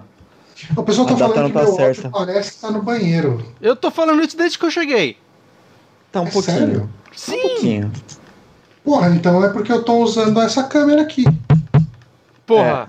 É, deu, eu falei assim agora. que eu entrei. Eu não vi. Caralho. Foda, né? Foda. Mas agora que você já falou por uma hora e vinte ininterrupta, você mudou. Hã? Nossa, caralho. Falou de dentro do meu ouvido aqui, né? Ó, eu acho que rolou, rolou uma migração do site, então isso aqui não vale. Uma migração do site? Ô Johnny, regrava tudo de 2015. Oi? Vamos gravar tudo de novo? Vamos começar do zero. Ó, vou, até mandar o link aqui no chat para quem está acompanhando ao vivo, que esse aqui é um vídeo, acho que o primeiro vídeo do canal de Super Amigos em 2015. Vocês jogando Clock Tower. Pô, esse vídeo foi legal. Queria revisitar o Clock Tower. Mal Eu queria jogar ele inteiro. A gente jogou ele inteiro. A gente fez o final ruim. A gente fez o final ruim. um bom ponto de vista. Se me perguntarem um dia, eu terminei esse jogo. Caralho, acho... mano, esse, esse programa foi tanta zona, né, cara? Minha máquina morreu. É... Minha internet tava morta. É... Não tá muito saudável ainda. Saque, saque 200. Saque Ele 200 é... é o saque típico, né? Onde tudo dá errado, sempre. Vamos é fazer isso. umas indicações rápidas antes da meia-noite? Vamos fazer umas indicações rápidas antes da meia-noite. Tá, eu vou começar então, pode ser? Tá. Pode ser. É, acho que a gente não precisa colocar fundo, porque o fundo tava tudo comigo e minha máquina travou, então não tenho mais os ah, fundos. Nossa, velho. Mas você tem eles aí? Não, mas fala aí que eu busco. Fala o que você vai falar. Tá. Vai ser Eu vou falar do documentário do Mussum. Documentário do Mussum. Esse é o nome?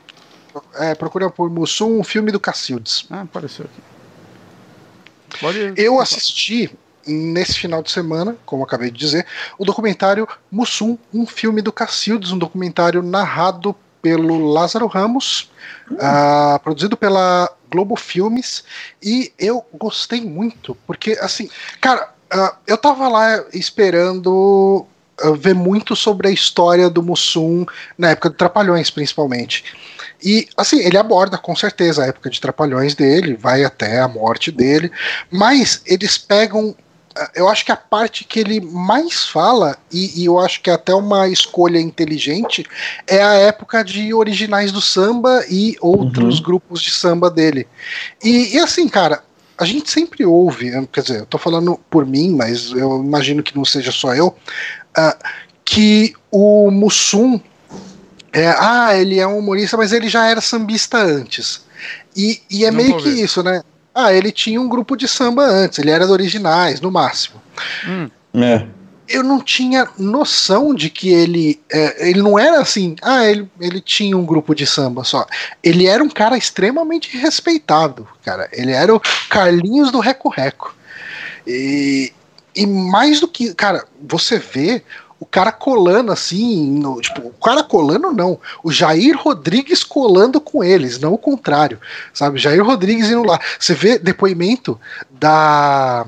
Ah, da. Ah, como que chama aquela mulher cantor? Elis Regina.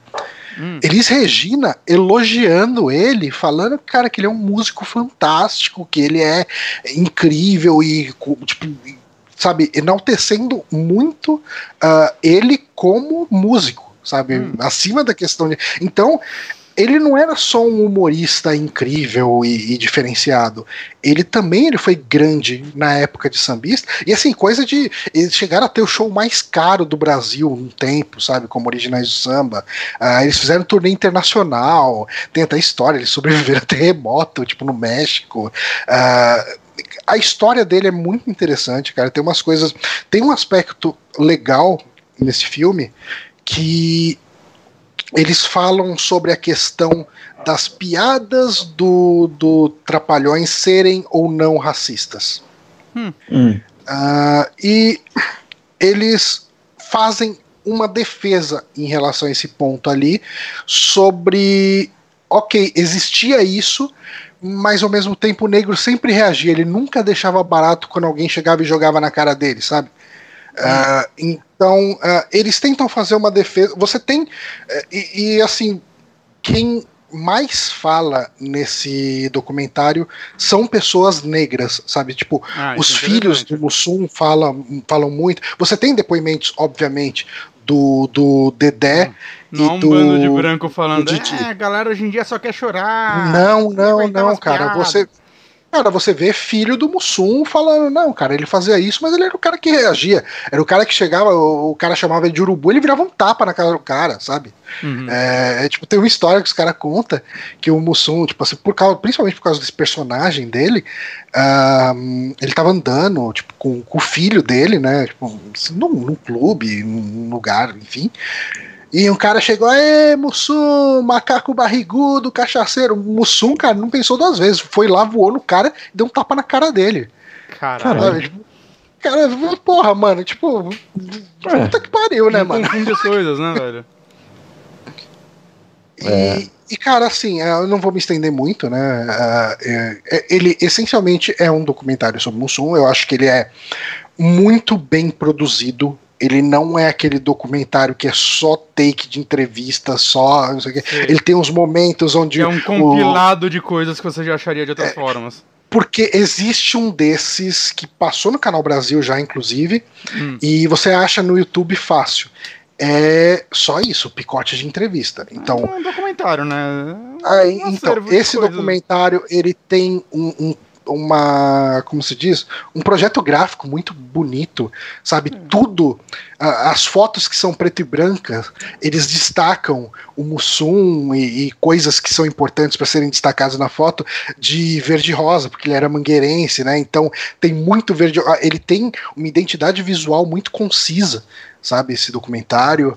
Uh, eu eu acho que o trabalho de narração do Lázaro Ramos é muito legal. Ele prende a sua atenção, ele te deixa ali cativado ali por aquela experiência. Uh, a história do Mussum é uma história muito legal, então ele por si só já vale. Eles pontuam alguns momentos da história com sketches dos Trapalhões, então com, com trechinhos pelo menos de sketches dos Trapalhões para de repente, para mostrar uma pessoa que nunca ouviu falar de Trapalhões, eu acho que essa geração existe hoje, né, cara? Tipo, Sim. uma molecada que não sabe o que é Trapalhões. E mostra, tipo, o humor dele. E, e, cara, tipo, no cinema todo mundo dando risada na hora que aparecia, sabe? Ok, é um público que tá lá para ver um documentário do Mussum, então, obviamente, já são fãs do Mussum. Uhum. Mas, cara, eu, eu gostei muito desse documentário. Uh, quem puder dar uma olhada no circuito do SP Cine, que tá, deve ter um site, deixa eu tentar achar aqui no Google. Deve, cara, se procurar por SP Cine, você já deve achar aí o circuito SP Cine, deve, deve ter os itinerários ali. E ele fala que filmes estão uh, estreando nesse circuito. E, cara, é muito barato. Uh, e eu recomendo demais. E, cara, logo, logo esse documentário tá aí, fácil de baixar para qualquer um sabe? Tipo, é uhum. fácil de comprar. De... Ah, ele, tá, esse documentário tem cara de que vai acabar entrando, sei lá, nem se for na Netflix com o tempo. Eu acho que ele entraria, sabe onde? No, na programação do Canal Brasil. É. E daí, para quem tem net, cara, qualquer pacote. Qualquer pacote com. O, o, o pacote mais básico com canais de TV a cabo uh, já já tem Canal Brasil, sabe? Assim, tipo, né? Porque... Os que não são só os canais abertos. Sim. Então, mas eu recomendo muito. É, fiquei, fiquei uh, curioso. Vamos para Eu queria. Eu acho que ia ser legal a gente terminar com a indicação do Honório, porque. Ele é um uh, magro aqui. Por, por, mais que ele vá falar uh, de Vingadores sem spoilers, tem gente que não quer saber absolutamente nada. Nem ah, eu vou embora. Mentira. Mas então vamos pro, pro Bonatti. Eu assisti, estou assistindo, na verdade, falta um episódio para eu terminar. É, quem viu minha barra de pesquisas já tomou esse spoiler? Ou não, ou achou que era um creep que fica pesquisando sobre Little Drummer Girls no Google e acha que isso é uma coisa, mas na verdade é uma série. Uma minissérie, né, chamada Little Drummer Girl, que aqui no Brasil, eu não sei se a série veio pro Brasil, mas eu acho que o livro chama A Garota do Tambor. Ok. E é uma minissérie, ela tem seis episódios só. Né? Ela é da CB... BBC, é da BBC e a AMC. E eu fiquei sabendo da série ano passado, né? Ela começou acho que esse ano ou final do ano passado, mas eu tô de olho nela já há um tempo porque são seis episódios e todos os seis episódios foram dirigidos pelo Park Chan-wook, que é o diretor de Old Boy. E eu fiquei sabendo Caramba. quando eu fui querer descobrir o que ele estava fazendo pós é, The Handmaiden, né? A trilogia, que, a, criada. Ah. Ah, a, a, criada é dele, né? É dele, é dele. E ele, e ele é um que diretor. É um do filme tô... e tá no Netflix, né? Tá, então, tá, entrou. Assiste a criada. Você assistiu, Johnny? Eu assisti faz um tempo já. Eu, eu amei esse filme. E, é, muito bom. Assim, ele é talvez um dos meus diretores favoritos. Eu ainda não vi todos os filmes dele, mas eu tô correndo atrás de ver todos há um tempo. Né? Eu, na verdade, eu tô, os que eu não vi estão todos no meu computador. Só que é um diretor que sempre que eu vou ver algo dele, eu, sabe, eu não posso estar nada cansado. Você tem que, uhum. Exige uma extra atenção, mas exige, eu nunca exige. vi nada dele que eu não tenha gostado. Eu não sei se vocês. É, Old Boy, eu imagino que vocês dois viram, pelo menos. Sim. Sim, é, tá. Não vi, quer dizer, não vi o americano, vi o é, original. Bem ruim, o americano. Coreano. É, então, eu vi o original também. Não, o original é o que vale, é o que ele dirigiu, porra. É, que por sinal, né, tá aí uma, uma adaptação de mangá boa. Mas enfim. É, eu fiquei conheci por isso nessa né, série, fiquei, ouvi falar dela por isso. Por sinal, não botei o pôster ainda. Espera um segundo, gente. É difícil que eu tô. Eu não liguei outro monitor, eu tô com o monitor só, tô todo tonto aqui. E, e, por conta disso, assim, eu fui atrás, né? Eu fiquei um tempo esperando, aí eu lembro que esse ano, uns dois meses, eu, caralho, será que já começou? Eu vi que já tinha acabado. Caralho, porra, eu fui atrás de baixar ela, né? Que eu nem, nem sei como essa série está disponível no Brasil, pra ser honesto, né? E ela não é uma, ela não é uma produção sul-coreana, ela é uma produção inglesa, se eu não me engano. Né? Não é o primeiro filme inglês que ele fez, né? É, é, produção inglesa que ele fez, ele fez um outro filme que eu esqueci o nome. que. Peraí, deixa eu ver aqui rapidão. Stoker chama. Que eu assisti sem saber que era dele. Só fui descobrir que era dele depois com a. Com a. Quem, qual é o nome? Eu pensei que era Nicole de Kidman, mas é uma menina só muito igual a ela. Não, não, é ela mesmo. Ela tá na capa, é isso aí. é um filme que eu tenho que rever, porque eu não, não lembro muito bem dele. Foi um filme que eu vi meio aleatório, assim, depois que eu descobri que era dele. Mas, enfim. Né? E para quem conhece, assim, acompanha um pouco o trabalho dele, né? Tem uma parte da equipe, a, equipe que trabalha nos filmes dele, né? Tem o mesmo diretor de fotografia dele que tá com ele, acho que desde Old Boy, ou talvez o, o Mr. Vengeance, que veio antes, eu não tenho certeza, que por sinal é o diretor de fotografia do It. E é o mesmo compositor também que tá com ele, esse desde o Old Boy, que eu acho que as músicas dos filmes dele são muito bonitas. E a fotografia também. Né? E eu lembro quando eu comecei a ver essa série, eu até comentei com o Johnny, assim que eu comecei a ver ela, foi, cara, eu sinto que parece que toda a cena dessa série foi muito trabalho para fazer, assim, que toda a cena dessa série é muito bonita e a maior parte dela é só pessoas conversando.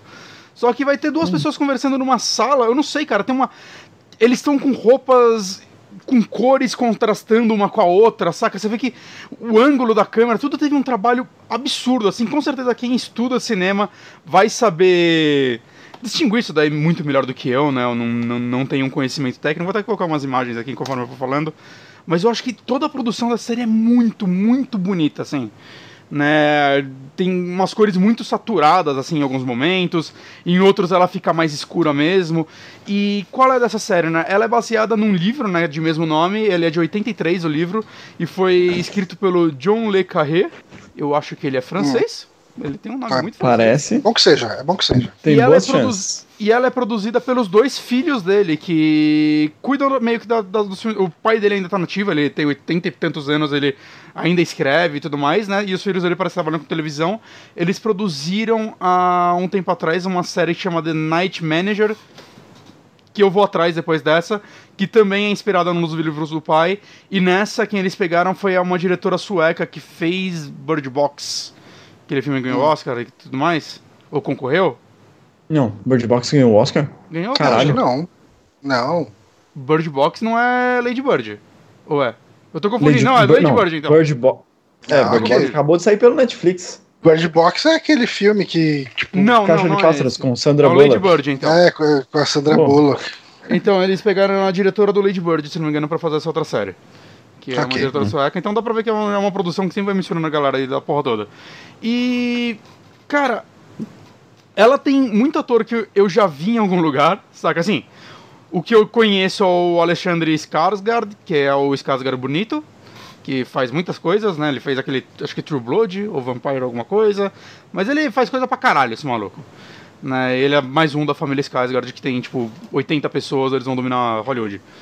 Né? Tem o Michael Shannon, que, cara, ele é aquele ator também que você já viu ele em muita coisa ele fez. Caralho, qual é o nome? Ele fez já desde Bad Boys, tá ligado? Ele. Não, é só se eu botar uma foto dele, mas vocês com certeza já viram esse rapaz aqui. Senhor. Vamos ver.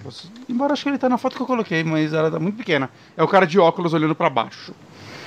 Né? Hum, e, cara, é, eu não consegui identificar quem é essa pessoa. Vou ter a foto só dele. Ah, ele é o Zod. Ele é o Zod? É. Ah, então. Ele é o Zod do, do, do Superman. É, então é isso. Ele tá bem pra caralho nesse papel, né? Nesse, é, nessa série. Né? Tem, tem, uma galera aí, cara. A própria protagonista, ela fez aquele Macbeth, ela ganhou prêmio por aquele filme e tudo mais. Né? Então é, é uma galera bem. São os atores de renome, mas, tipo. Eu, eu, sinto que aquele renome mais por trás dos panos, né? Nos negócios mais. Uhum mais, mais tênis verde, digamos assim. E sobre é a série, né? Indo um pouquinho mais pra sinopse, sem entregar muita coisa, né? Que ela é bem curtinha, né? São seis episódios. E, cara, cada episódio é, é muito diferente do outro, né? Porque ela é basicamente, ela se passa em 79 e é quando tá meio que explodindo uma guerra entre a Palestina e a. a Palestina briga com quem sempre? Johnny? Você Israel. É o... Israel. E ela já começa assim muito bem, cara, com tipo uma mulher entrando. Não sei se é uma. Orfa, não, não é orfanato, é uma igreja, deixando uma maleta lá com o padre, saindo, e aí, tipo, você descobre que a maleta é uma bomba, explode, mata uma criança lá dentro, os caralho, começa toda uma grande merda, tá ligado? Da galera querendo, querendo saber quem é esse. E aí corta pra uma galera que é meio que uns antiterroristas, meio agentes secretos disfarçados, né? Que Cara, são muitas pessoas, assim, divididas, vai mostrando. Você vai entendendo a ligação delas no decorrer do primeiro episódio. E em paralelo a eles, vai contando a história de uma atriz, né? Que é uma atriz amadora, de teatro tudo mais, que tá começando com a carreira dela. E todo o lance dessa série é como essa galera se aproxima dessa atriz pra meio que recrutar ela, porque ela é uma atriz muito boa, tá ligado? Para ela começar a trabalhar com eles é, se infiltrando. Então o lance é que essa bomba foi deixada lá por um é, de dois irmãos, né, que terroristas.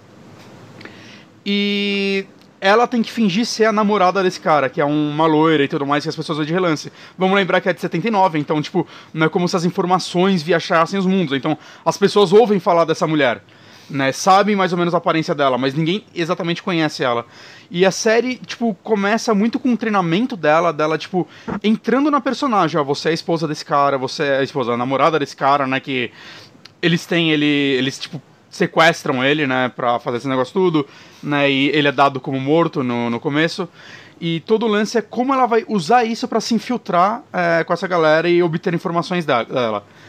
Uhum. É, cara, a série tem um ritmo bem legal, assim, é, ela não é uma série muito rápida, mas sabe aquela série que tem, tipo, uns diálogos meio incríveis e o tempo todo ela te deixa tenso, porque começa com uma missãozinha, assim, que ela não sabe direito para onde ela tá indo, principalmente ela, né? É aquela série que é, tipo, quase uma rede de mentiras entre as pessoas, é. porque se ela soubesse tudo de cara, ela nunca ia topar um negócio desse. E, uhum. em paralelo... Deixa eu tocar essa foto, né? Que tá duas horas a foto desse maluco. É... Isso aqui é outra cena. Cara, eu acho que as, as cores dessa série são muito bonitas sempre. Uhum. E, saca, em paralelo. Todas as cores são, são bem vivas mesmo, da, das roupas, pelo menos. É, então. Não, e toda a fotografia de ambiente e tal, é tudo. Saca, novamente, eu que não entendo muito sobre isso. É, os filmes desse diretor eu sempre reparo nisso, né? Pra mim, Handmaiden tem uma das fotografias mais bonitas que eu já vi. E é até engraçado quando eu vi It, eu, caralho, velho, que filme bonito, né? Em alguns momentos. E eu descobri que é o mesmo diretor de fotografia. Mas tem, esse, esse sul-coreano tem um Oscar em breve. Que, é de fotografia, porque ele é muito bom mesmo. Mas, saca? E é muito legal como você vai vendo como as missões vão escalando, saca? E como muitas vezes ela não sabe o que ela tá fazendo. Ah, leva esse carro ali. Ela leva o carro para lá. Ela não sabe exatamente o que tá acontecendo. Né? E como as pessoas vão manipulando essa personagem a fazer essas coisas até o momento que ela começa meio que se ligar e se cansar e. Saca? E eu acho que a série fez um trabalho muito bom também de, nessa guerra, mostrar os dois lados da guerra. Saca? E, tipo, são terroristas? Tem terroristas tem pessoas normais que convivem com esses terroristas e são, saca, é, essa é a vida deles, eles não têm escolha. Né? E eu acho que ela, cara, ela caminha para muitos lugares, assim, é até meio impressionante como em seis episódios ela consegue fazer mostrar tanta coisa, sabe? Como eu disse, cada episódio é muito São diferente. São episódios de 40 minutos, uma 50, hora? 50, 50, 55 mais ou menos. Eles okay. são, são longos. Mas, cara, é uma série que eu não tô vendo no Brasil muita gente falar dela né? Mas ela é aquela série que foi muito elogiada, 95 no Metacritic ela tá nesse momento, né? E eu acho que vale a pena sim as pessoas irem atrás dela, porque novamente, cara, eu acho que o ritmo, tudo nela. Eu, eu, quero, eu quero muito saber se esse diretor fala inglês, saca? Porque para dirigir essa galera é, é estranho, sabe? Você imaginar. Não que isso não aconteça. A né? barreira, cinema... barreira de idioma. A, é, a barreira de idioma na hora de um diretor é estranha, né? Se é um roteirista, você entende que alguém vai só traduzir o roteiro dele ou coisas do tipo, mas o diretor. E é uma é, série. O diretor precisa estar em contato uhum. frequente, né? Com todo mundo. Não, e é uma série que vai falar, eu tô falando inglês, mas eles não falam só inglês. A galera fala nas línguas aí da, da galera aí da Palestina. É, tem hora que eles estão falando em alemão. Tá ligado? Aquela tipo a série parece que é aquele lance meio Tarantino, tá ligado? O alemão vai falar alemão. O cara, uhum. o americano vai falar inglês e tudo mais, vai. O, o, que prevalece nela, obviamente, são pessoas falando inglês, que é uma série inglesa, okay. mas eu, eu, acho legal isso, eu gosto disso, saca? Você, personagens com super sotaques, assim, né? O cara não é americano mesmo, né? É, é uma série, né? é meio difícil você ver isso em séries americanas. Né? Com séries certeza. e filmes americanos. Né? Nos Estados Unidos todo mundo fala inglês e só existe esse idioma. E, cara, eu acho muito legal isso e, porra. Você... você falou, eu tô assistindo o Star Trek, o Deep Space Nine, né? Hum. E, e teve uma hora que um alienígena tinha que falar um termo em francês e ele não conseguia. Hum. Só que ele era um alienígena, tipo como que ele fala inglês tão fluente, tão perfeito, e tipo assim, ele é de um outro planeta, de uma outra galáxia, sei lá de onde, da puta que pariu. Mas inglês pra ele é de boa. Agora falar essa frasezinha em francês, puta, não dá. Imagine só essa dificuldade. Cara. Mas enfim, e tipo, novamente, tirando tudo isso daí, cara, é uma série esteticamente muito bonita, assim, ó. Eu adoraria ver ela Blu-ray 4K no máximo que você pode, porque, cara, é muito, muito bonito, cara. É... O filho da puta não consegue filmar um diálogo normal, cara. Todo tem que ter um. Ficar, sei lá, cara. Eu não consigo imaginar o trabalho de produção para fazer um negócio assim, saca? Toda a cena parece que valeu a pena. Tanto que, né, o mesmo cara dirigiu todos os episódios. Acho que isso é legal, que cria uma consistência nela, diferente de tipo, série, tipo uma série que sempre me vem à mente quando eu penso nisso é o The Strain, né? Que é uma série que eu gostava muito no começo e eu abandonei. Que o primeiro episódio. Ela é produzida pelo Guilherme Del Toro e o primeiro episódio é escrito por ele, é dirigido por ele. E eu lembro quando eu vi ele, eu, caralho, velho, essa série tem produção de Hollywood, é tipo, de filme, é, é lindo, é. Saca, parece que eu tô vendo um filme, é só esse episódio. Depois vira a série, saca? Então, essa aqui não, ela é inteira consistente e Cara, a história é muito boa, ela tem um ritmo muito legal. Acho que se vocês gostam dos filmes dele, né, assistiram nem se for só Old Boy, ela é completamente diferente de Old Boy, ela não é uma série que predomina a ação, né? Quase não uhum. tem ação nela, ela é muito mais sobre investigação e diálogo e tudo mais. Só que você vê assim o Old Boy não é bom também só por causa da ação, né? Ela é bom por causa do ritmo, da, da história, do trama, de como ele consegue amarrar aquele mistério tão bem até o final. E eu uhum. sinto que essa, essa série não deixa nada a desejar nisso. E, porra, é, novamente, qualquer coisa que esse filho da puta fizer, eu vou querer ir atrás. Então fica é, uma recomendação. Então, Drummer Girl, série da BBC. Uhum. Então, possivelmente nem tá no Brasil em lugar nenhum, né? Então, não, torrent que ela veio. tem um título em português de o garoto, A Garota do Tambor, mas eu não sei se esse é o título do livro ou, saca, hum. às vezes o livro veio pra cá e tal. É no Google. Tá, e então para fechar esse programa, vamos com o Honório. O Honório vai falar agora. Eu não vou procurar imagem disso porque eu tô com medo de botar no Google e aparecer. Ah, tipo... fica, é, fica tranquilo. Então fica tranquilo. Vou é, deixa eu começar, deixa eu começar aliviando para todo mundo falando, eu não vou chegar nem perto de spoiler. É, porque eu não vi ainda nem o Johnny.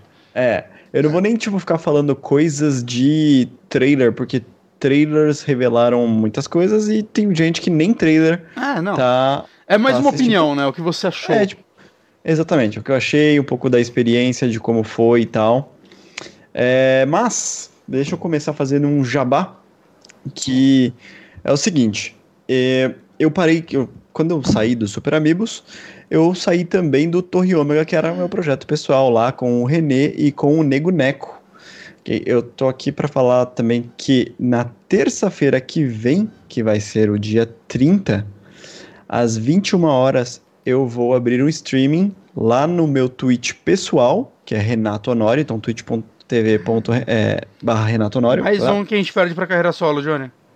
E é, é só pra hostear lá, pra fazer alguma coisa no estilo Super hum... Amigos, porque meu problema é editar, é todo o trabalho que tem, e eu vou gravar ao vivo, exportar o MP3 e soltar no feed sem nenhum tipo de edição. Né? Passar aquela edição automática ali, aquela que você passa um compressor, tira silêncio, caramba, 4 e boa. Lá a gente vai fazer um podcast naquele melhor esquema de três, uh, três grandes tópicos, né? Três uh, partes, onde a primeira é spoiler free e depois a gente avisa quando entrar spoiler. Então, terça-feira, às 21 horas. Quem quiser, cola lá, vai ser legal. A gente vai tentar interagir com o chat porque a gente Quando nunca tiver, faz... cara, se você ainda tem a conta do Super Amigos no seu celular, alguma coisa assim? Uh, não, não. Eu, eu tirei, ah, tá. mas. É, se quisesse é. dar um RT lá pela conta do Super Amiibo, podia ficar à vontade. Ah, o Bonatti vai participar. Eu esqueci de falar ah, que ele tá, está então convidado. Bonatti pode fazer então, isso. Bonatti, você dá uns RTzão. Espera aí, rapidão. Bom, mas vou falar então um pouquinho de Vingadores. Vingadores, então, finalizando aí a, o primeiro grande arco da Marvel, né? Que ficou conhecido como o Arco Infinito. E, cara, é um filme que a gente teve aquela grande derrota no último. E esse filme ele começa. Ah. Porra, se fuder, né? Do outro. É, esse filme começa imediatamente depois do último filme. A gente teve entre estes. A gente teve entre esses. A gente teve o Homem-Formiga e a Vespa. E a gente também teve o da Capitã Marvel. Se você não assistiu nenhum desses dois, não precisa, mas procura a cena pós-crédito de ambos, que é, cara, super rápido, super bobildo, mas vai te dar todo o contexto que você precisa para não ficar boiando com duas bobeirinhas, assim, no fim das contas, sabe? Só para você falar, ah, tá, entendi de onde que veio esse negócio aqui. Uhum. Esse filme, ele é recheado, recheado de fanservice. Hum. Puta que pariu. Eu acho hum. que o hum. Johnny não gosta desse tipo de coisa, né, Johnny? Fanservice quer dizer o quê? Piadinhas? Quer dizer o quê? Não. Uh, fanservice é. Vou dar um exemplo com um filme da DC, por exemplo. Ok. Uh, teve lá o Batman vs Superman, onde eles fizeram amálgama de um monte de história e ah. trouxe um pouco do Batman Dark Knight, de repente eles colocaram um sonho, de repente aparece o Flash voltando no tempo, que claramente é uma referência a Flashpoint, né? Sabe? E, e assim. São pra, referências a histórias de personagens da é. Marvel, das, das, dos quadrinhos. Que, que não que necessariamente tem uma função a trama, mas okay. é ali para te mas deixar tá feliz. É, Resumindo, esse filme é tão bom quanto o Batman vs Superman. É, com certeza. com certeza é isso. O filme é muito bom. Hum, ele não tem tempo é, de. de é, aquele tempo de você curar uma informação. Toda hora tem uma informação nova chegando. Ele é, são três horas de filme que não param de trazer informação nova o tempo todo, de trazer uma nova, um novo círculo de personagens que tem agora uma outra missão. Esses caras agora vão para fazer isso, esses caras vão fazer aquilo. Fica o tempo todo com alguma coisa a ser feito. Deu para explorar muito melhor. É, porque tem um escopo reduzido de, de personagens, então deu para explorar alguns personagens muito melhor, muito melhor mesmo. É, ele tem a parte engraçaralha dele, da Fórmula Marvel, uhum. exacerbada. O Johnny não vai gostar um pouco disso. Tem umas horas eu, eu não sei. Assim, tem um negócio, quando eu vou assistir filme da Marvel, eu vou esperando isso. Então, por isso eu tenho ido ver menos filmes da Marvel. Então, quando eu vou assistir. Tipo, amanhã eu vou assistir Vingadores 3. É o hum. Vingadores 4, sei lá. É 4, né? Esse. 4. Esse agora é o 4. É o 4. Vou assistir o Vingadores 4 amanhã. É, eu tô há um tempo sem ver filmes da Marvel. Eu não vi uh, Homem-Formiga e Vespa, não vi, não vi nem o Homem-Aranha, cara. Eu não vi uh, o Pantera Negra, que eu queria ver, mas eu não vi Caramba. ainda. Não vi a, a Capitã Marvel. Capitã então, Marvel eu vi semana passada. O último filme que eu vi foi o primeiro o desse. Vingadores. O último Vingadores. Isso. Falta só Homem-Formiga. Uhum. Ah. Eu vou ver sábado de manhã pra ver o Vingadores da noite.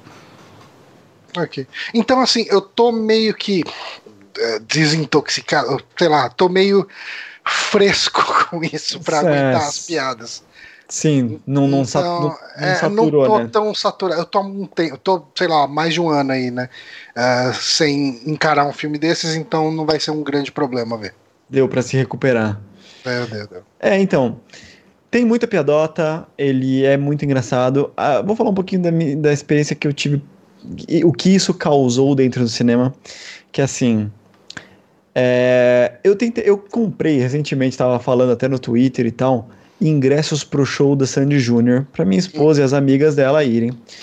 E foi mais difícil comprar o ingresso dos Vingadores para a data de estreia do que a porra do ingresso da Sandy Júnior Que a Graça Júnior é isso. Ficou com um site que aguenta, tipo, sei lá, 100 mil, 150 mil, 200 mil pessoas. Consegue fazer uma fila. Cara, a primeira vez eu peguei o número 300 mil na fila, né? Então é um site que está robusto, aguenta para isso. No dia 30 dias antes, 30 dias atrás, quando abriu a pré-venda de Vingadores, todos os sites de ingressos de todos os cinemas, os individuais e o ingresso.com saíram do ar. Saíram do ar até tipo duas da tarde, três da tarde. Um negócio muito louco. E é eu via isso, né, cara? Eu, eu, eu via salas eu, eu, nunca tinha visto isso numa sala. Mas o botãozinho com o a, a horário da sessão, né?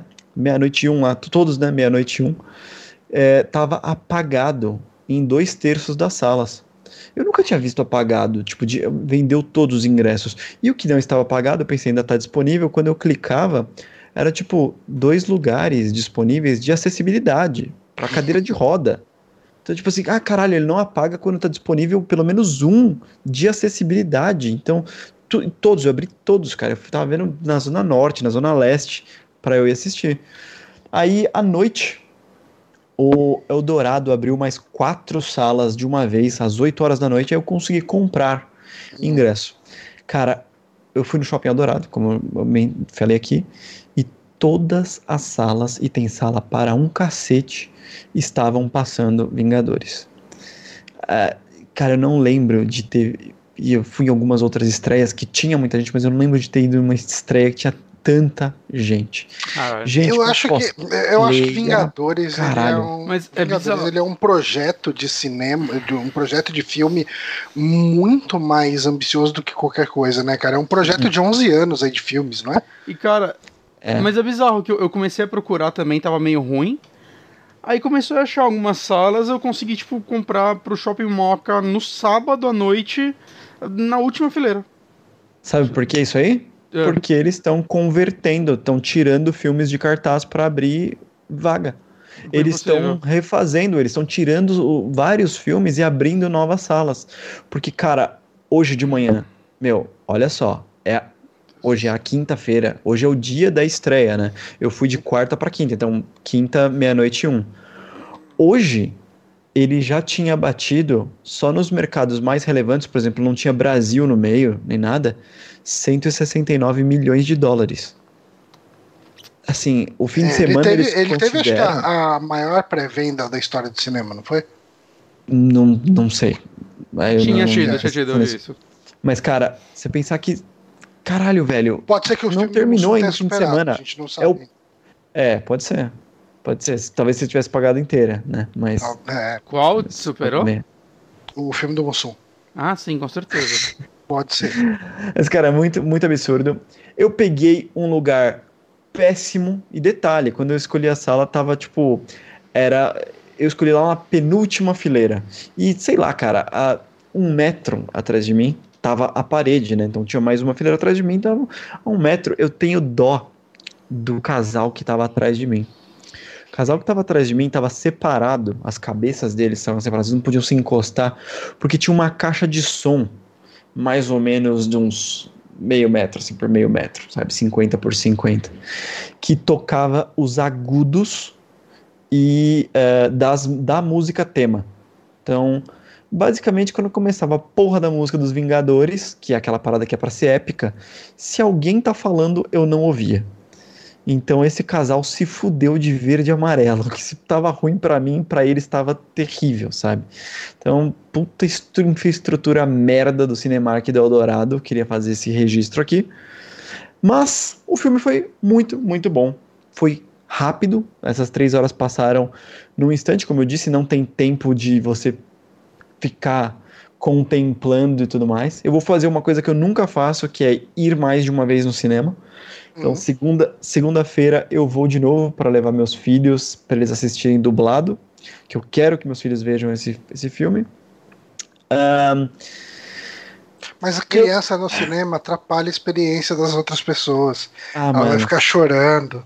No não pode da... levar, vai acabar, cara, com a experiência do, do nerd robusto. No o... fim da tarde. No fim da tarde. que tem o blog dele. Ah. Pau no lombo do, do nerd robusto aí. Eu inventei, Mas... ó, se existir um nerd robusto de verdade, desculpa, tá? Eu tô inventando um nome genérico aqui. Tá? Vai escrever nerd robusto e ver o que acontece. Mas. uh, eu, eu, eu tô pisando em ovos aqui, porque eu não quero falar sobre, sobre o filme em si. Tem muito.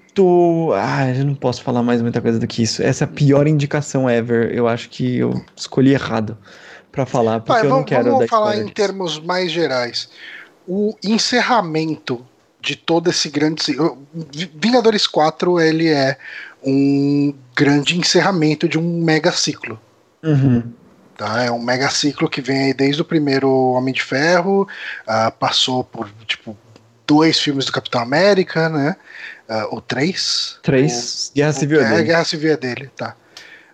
Um, Doutor Estranho, dois filmes do Homem-Formiga.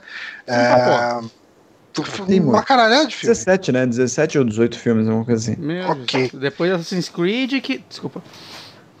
Meu, cara. Mas, enfim, a gente teve aí um filme de três horas com um encerramento disso. Esse encerramento, ele foi satisfatório para você? Você se sentiu fechando um ciclo quando você viu isso? Demais, demais. É, é, é um encerramento satisfatório, sim, porque ele não deixa. Não tô falando, não tô falando se o final é bom ou ruim. É, é hum. mais a questão de o que foi aquele final para você. Não, não, foi, foi muito bom, porque. Vamos lá, ele ele encerra todo aquele ciclo mesmo de desses muitos filmes. Ele não faz uma coisa bobilda de, de deixar, ah, tipo, o próximo pode ser sobre isso. Tanto que o filme não tem cena pós-crédito. Não tem um e, e, vem por aí, sabe? Tipo, não aparece um, um novo vilão. Cara, eu li em algum lugar que tinha tipo. uma cena pós-créditos. Não, não tem não. Tem não. É muito bonito os créditos os créditos são muito bonitos, mas não tem a cena pós-créditos. Ok. Né? E. Mas é, é um final muito legal para toda esse, essa, essa história gigantesca uhum. que criaram. Mas assim, você consegue ver claramente tipo, uma porrada de personagens completamente desimpedidos sem uma trama definida, mas desimpedidos para fazer qualquer coisa, sabe? Ok. É, é, uma coisa que a gente pode falar que assim, como houve essa mistura, e, e essa já não é desse filme, a mistura já é do, do Guerra Infinita, muitos personagens que estavam dentro de um contexto foram abertos a um novo contexto. Né? Então você tem os personagens cósmicos vindo para a Terra e você podendo ter eles dentro de um contexto dentro da Terra. Você tem os da Terra indo para o espaço e tendo o contexto cósmico ali. Você tem a mágica sendo introduzida, porque por mais que ela apareceu já no universo, ela ficou contida ali dentro de uh, Doutor Estranho, né? Mas uhum. você tem a mágica foi apresentada pra gente claramente, né? Todas as joias do infinito, elas tiveram um cunho, apesar de estar desde o começo, era sempre assim, ah, eu vou transformar isso aqui numa fonte de energia para uma máquina que Sim. vai abrir um... Tipo, tem a máquina, tem aquela... E de repente não, é um estalar de dedos e é mágica. Uhum. É um pedido que você faz. Então assim, eles misturaram tanto esses diferentes... Uh, esses diferentes círculos que estavam trabalhando, né? Que agora tá muito parecido com um quadrinho. Hum. Quando você tem, por exemplo, sei lá, eu vou falar uma coisa que claramente não aconteceu aqui para não, não, não, não chegar nem perto do filme, mas no quadrinho você tem claramente o Punisher, o Justiceiro, hum. usando é, uma joia do infinito, sabe? E fazendo uma coisa muito louca e, e luta. Tipo, pô, o justiceiro, o cara mais, né? É, mais seguro possível. E então você está misturando duas coisas completamente diferentes. E é isso que aconteceu, tá? O universo está completamente misturado, você não tem mais as diferenças. Isso é maravilhoso, cara. Isso é maravilhoso porque isso para introduzir X-Men, isso para introduzir Quarteto Fantástico, tipo, torna muito mais fácil, sabe? Apesar Fica da Marvel já ter mais... falado que ela não pretende emendar isso tão cedo. É, exatamente. Ah, é, ela falou. Não. Assim, eu ela acho que ela vai colocar... Ela comprou a Fox porque ela quer fazer um novo 24 horas. Não, não, mas é que ela fala que ela não deve colocar isso nos, tipo, pelo menos nos é. próximos cinco anos. É porque o planejamento já é, já tá todo feito, né? A Marvel ela tem se mostrado uma companhia excelente para guardar segredos do e planejamento. Tem que ver se a Sony não vai tirar prazo. o Homem-Aranha deles depois do sucesso do Venom. É, então, vamos ver que vai ser essa porra, mas puta que é pariu. Que, na verdade, o Homem-Aranha ali é meio que um empréstimo, né? É, é, tem, um, tem um acordo ali de é. empréstimo, já tá cumprido, acabou. Né? Esse uhum. filme acabou o é, empréstimo para ambos os lados. Todo é, mundo não, tem aquela não, torcida. O, o, próximo lá, o próximo solo? Acho que o Homecoming não tem mais. Eu acho que ele ainda é parceria. Pode ser, pode ser. Posso estar falando bosta. É, eu acho que ele mas... ainda é parceria sim. É, tomara que seja, porque para mim, cara, tá perfeito. E, inclusive, é, é eu acabei não, não comentando, não terminando de falar, mas assim, cara, o, o, o cinema que eu fui, cada introdução de personagem tinha o uh, uma coisa assim, tinha palmas. Ah, tinha, cara, tinha, tem gente... que bater nesses nerds que ficam Cara, puta que pariu, velho. Irrita haja, mais do que criança chorando. Haja paciência, velho. Nossa, mano, porque é muito personagem. Então imagina é... só, a cada grande personagem, que são muitos, alguém dá uma comemoradinha. É ah, tipo, ah, mano, vai... é tipo você se sente no, na plateia de Friends, tá ligado? Aparece o Joey pela primeira vez. Você... Teve, teve um cara. Ou sai de baixo, tava, né? Pior tava ainda. num cliente. Sai é, baixo. sai de baixo, é isso mesmo. Eu tava sai, num... Podia ser sai de baixo, né? O Thanos chegava, dava umas. Tipo, Ele dá um sorrisinho, faz um opa. eu, eu tava num, num, cliente hoje e aí eu comentei isso, né, com, com o cara lá. E aí ele falou, mano, isso aí é tipo a mesma galera que bate palma quando o avião é, aterrissa, né? Aterrissa. Aí eu falei, parando pra pensar, é, é pior do que. Pro pôr do sol. É pior do que essas pessoas, sabe por quê? Porque, de alguma maneira, o piloto tá ouvindo ali, né? O cara tá ali para receber aquela Ele acabou palmas. de fazer uma ação meio incrível, que é, é pousar um negócio de é assim, um bilhão de toneladas assim, esse é o dia a dia dele, é um procedimento padrão, não tem nada de extraordinário, é, tem né? Um, cara. Um que ele fez. Mas, caralho, mano, o cinema não tem, não tem ninguém ali representando. Você tá batendo palma pra quem? Pro lanterninha, caralho? No circuito Porra. de cinema, eu não lembro qual que era o circuito de cinema, mas tipo, dessa mostra de filme brasileiro, sei lá, uma porra dessa, que eu fui com a Paula, a gente viu um filme lá que chamava Deslembro lembrei agora o nome do filme. É, e e a diretora, a produtora. a diretora, a produtora, tava todo mundo lá, né? E daí foi a primeira exibição do filme em São Paulo. E daí, quando terminou, cara, o pessoal ficou aplaudindo, porque ela estava lá, então ela é. ouvindo, não é igual o que o, o Honório falou, mas o pessoal ficou aplaudindo por, tipo, sei lá, 70 segundos, 2 minutos, sei lá quanto tempo foi. Se fosse em Cannes era 7 minutos, eles adoram aplaudir por 7 então, minutos. E eu nem tinha gostado tanto do filme, mas você não pode ficar lá, tipo, de braço cruzado e falar, não vou aplaudir essa merda. Porque, tipo, a diretora tá lá, né? Daí você cria um momento de constrangimento porque as outras pessoas estão aplaudindo. Aí ninguém só queria, para só, que, nunca, só né, queria abrir meu coração para isso. Okay. Não que o filme seja ruim, mas ele não merecia dois minutos de aplauso. Dois minutos é bastante tempo, cara. é, bastante, é muito tempo, cara. Sim. Mas acho que é isso. Eu, eu não vou falar Dá pra muito... tocar umas cinco músicas do Ramones. eu não vou falar mais sobre Vingadores.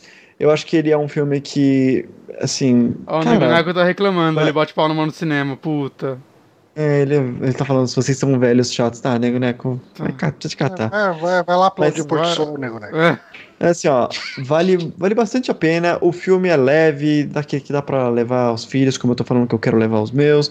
Ele não tem a necessidade, ele tem a direta necessidade de você ter assistido o último, o último Vingadores. Não tem como você assistir esse e entender, porque cara, é realmente. Eu vou esquecer o último Vingadores no... e assistir só pra provar que você tá errado. A, agora.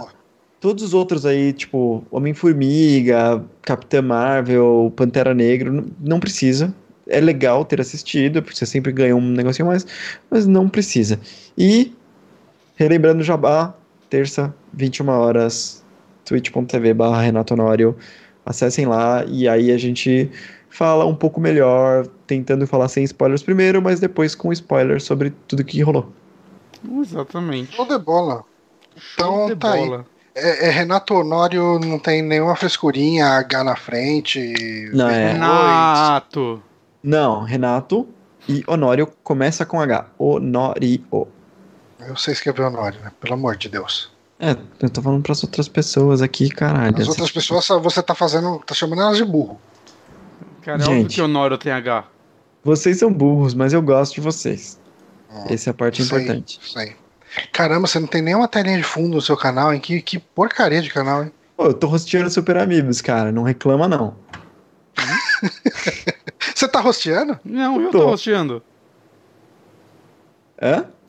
Eu tô rosteando.